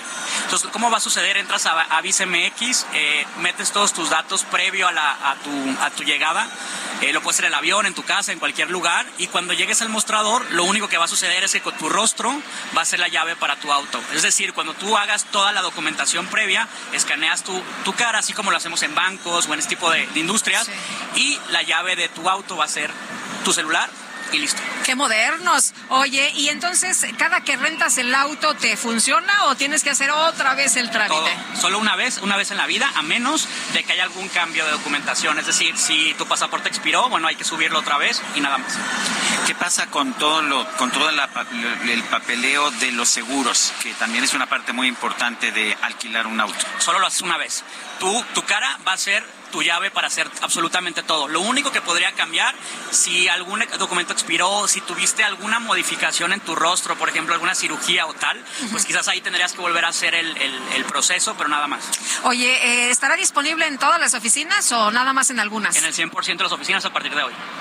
Eh, entonces, para obtener el Quick Pass, ¿qué hago? Voy, incluso si, si hoy no voy a alquilar, de todas formas puedo ir a una oficina de Avis o de... ¿cómo, usan? ¿Avis o Avis? Lo decimos para México, lo decimos como Avis. Como Avis, para diferenciar la corporación lo decimos como Avis. Ah, bueno, muy bien. Pero, a ver, entonces, si hoy lo quiero yo, vamos a suponer que tengo tres o cuatro viajes en el futuro, pero que voy a estar alquilando autos, eh, ¿puedo ir hoy a una oficina y de una vez llenarlo todo? Sí, se puede hacer de dos formas. La primera, que es la más fácil, es desde tu casa. Cuando haces una ¿Ah, reservación por primera vez, entras a Avis México, avis.mx, y lo único que tienes que hacer es cuando termine la reservación, llenas todos los datos, hay un, hay un, un banner que te va a salir en tu hoja de confirmación, terminas esa, e, ese proceso y listo. Y la segunda es, si no lo quieres hacer de, una, forma digital, puedes llegar al mostrador, le dices a la BM, a la persona que te está atendiendo, y le dices, oye, quiero hacer mi Quick Pass en mostrador, y listo. Oye, porque luego va uno y se tarda un montón y te desesperas. Si tú ya quieres, por ejemplo, cuando llegas a la playa y dices, oye, pues ya me quiero ir, quiero gozar, ya, traigo hasta, el, puesto, al bikini, ya lo traigo puesto. Y, sí, y además algo que pasa con nosotros, con nuestra industria, que somos el único, el último eslabón del viaje, entonces tú ya vienes cansado. Ya, ya quieres, ¿no? ya tú ya quieres llegar a, a tu destino. Entonces al final lo que estamos buscando con esto, además de estar a la vanguardia, estar con la última tecnología, es que el cliente se vaya completamente satisfecho. Oye, y cuéntanos de estos 60 años. Bueno, además cumplimos 60 años, el, 4 de diciembre estaremos celebrando el 60 aniversario de Avis en México y bueno, va a haber diferentes promociones, eventos, eh, celebraciones y bueno, por ese motivo, además del lanzamiento de Quick Pass, hoy estamos lanzando una promoción súper atractiva. Si rentas hoy con nosotros en el transcurso de, de esta semana, vas a recibir 50% de descuento y además un tanque de gasolina gratis, que nadie en la industria lo hace. Bueno, pues suena, suena realmente muy bien. Entonces está este Quick Pass, estos 60, estos 60 años, y, eh, y siguen, siguen esforzándose más. Claro, estamos a la vanguardia. El año pasado lanzamos eh, la flota sustentable que es Tesla. Este año sacamos Quick Pass y bueno, lo que estamos buscando es revolucionar la industria de, de arrendamiento de autos en México y bueno, creo que estamos en un, en un gran camino camino. Eddie Bridge, director de marketing, e-commerce y experiencia al cliente de Avis México. Gracias por esta conversación. Gracias por la invitación y los invito a entrar a Avis MX para que reserven su auto. Gracias. Y bueno, este tengo tengo información. Mira, nos la manda Alejandro Garza, que Sí. a propósito creo que estuvimos Lo los vimos dos el fin de semana, Los sí. dos lo vimos el fin de semana en, en Sabores Polanco, pero me dice que no nos preocupemos, que nosotros escuchamos mucho ruido, pero que al aire se está escuchando bien. Eso por lo Ah, menos lo cual me da mucho un- gusto. Para mí es un alivio, me parece, me parece perfecto que, nos estemos escuchando bien, porque de eso, de eso se trata. Son las 9 de la mañana, 9 de la mañana con 52 minutos. Y bueno, rápidamente le voy a echar un vistazo a los mercados. Han estado muy nerviosos en estos últimos tiempos. Y déjeme, déjeme decirle, uno, que el peso mexicano el peso mexicano se ha fortalecido esta mañana, está en 18.3786, 18.36. Rien c'est bien mieux, rien c'est bien mieux que tout. Mieux vaut ne penser à rien que de penser à vous. Ça ne me vaut rien, ça ne me vaut rien de tout. Comme si de rien n'était, je pense à tout. Ces petits riens qui me venaient de vous. Si c'était trois fois rien, trois fois rien entre nous. Évidemment, ça ne fait pas beaucoup. Ce sont ces petits riens que j'ai mis bout à bout. Ces petits riens qui me venaient de vous. Heraldo Media Group presentó Sergio Sarmiento y Lupita Juárez.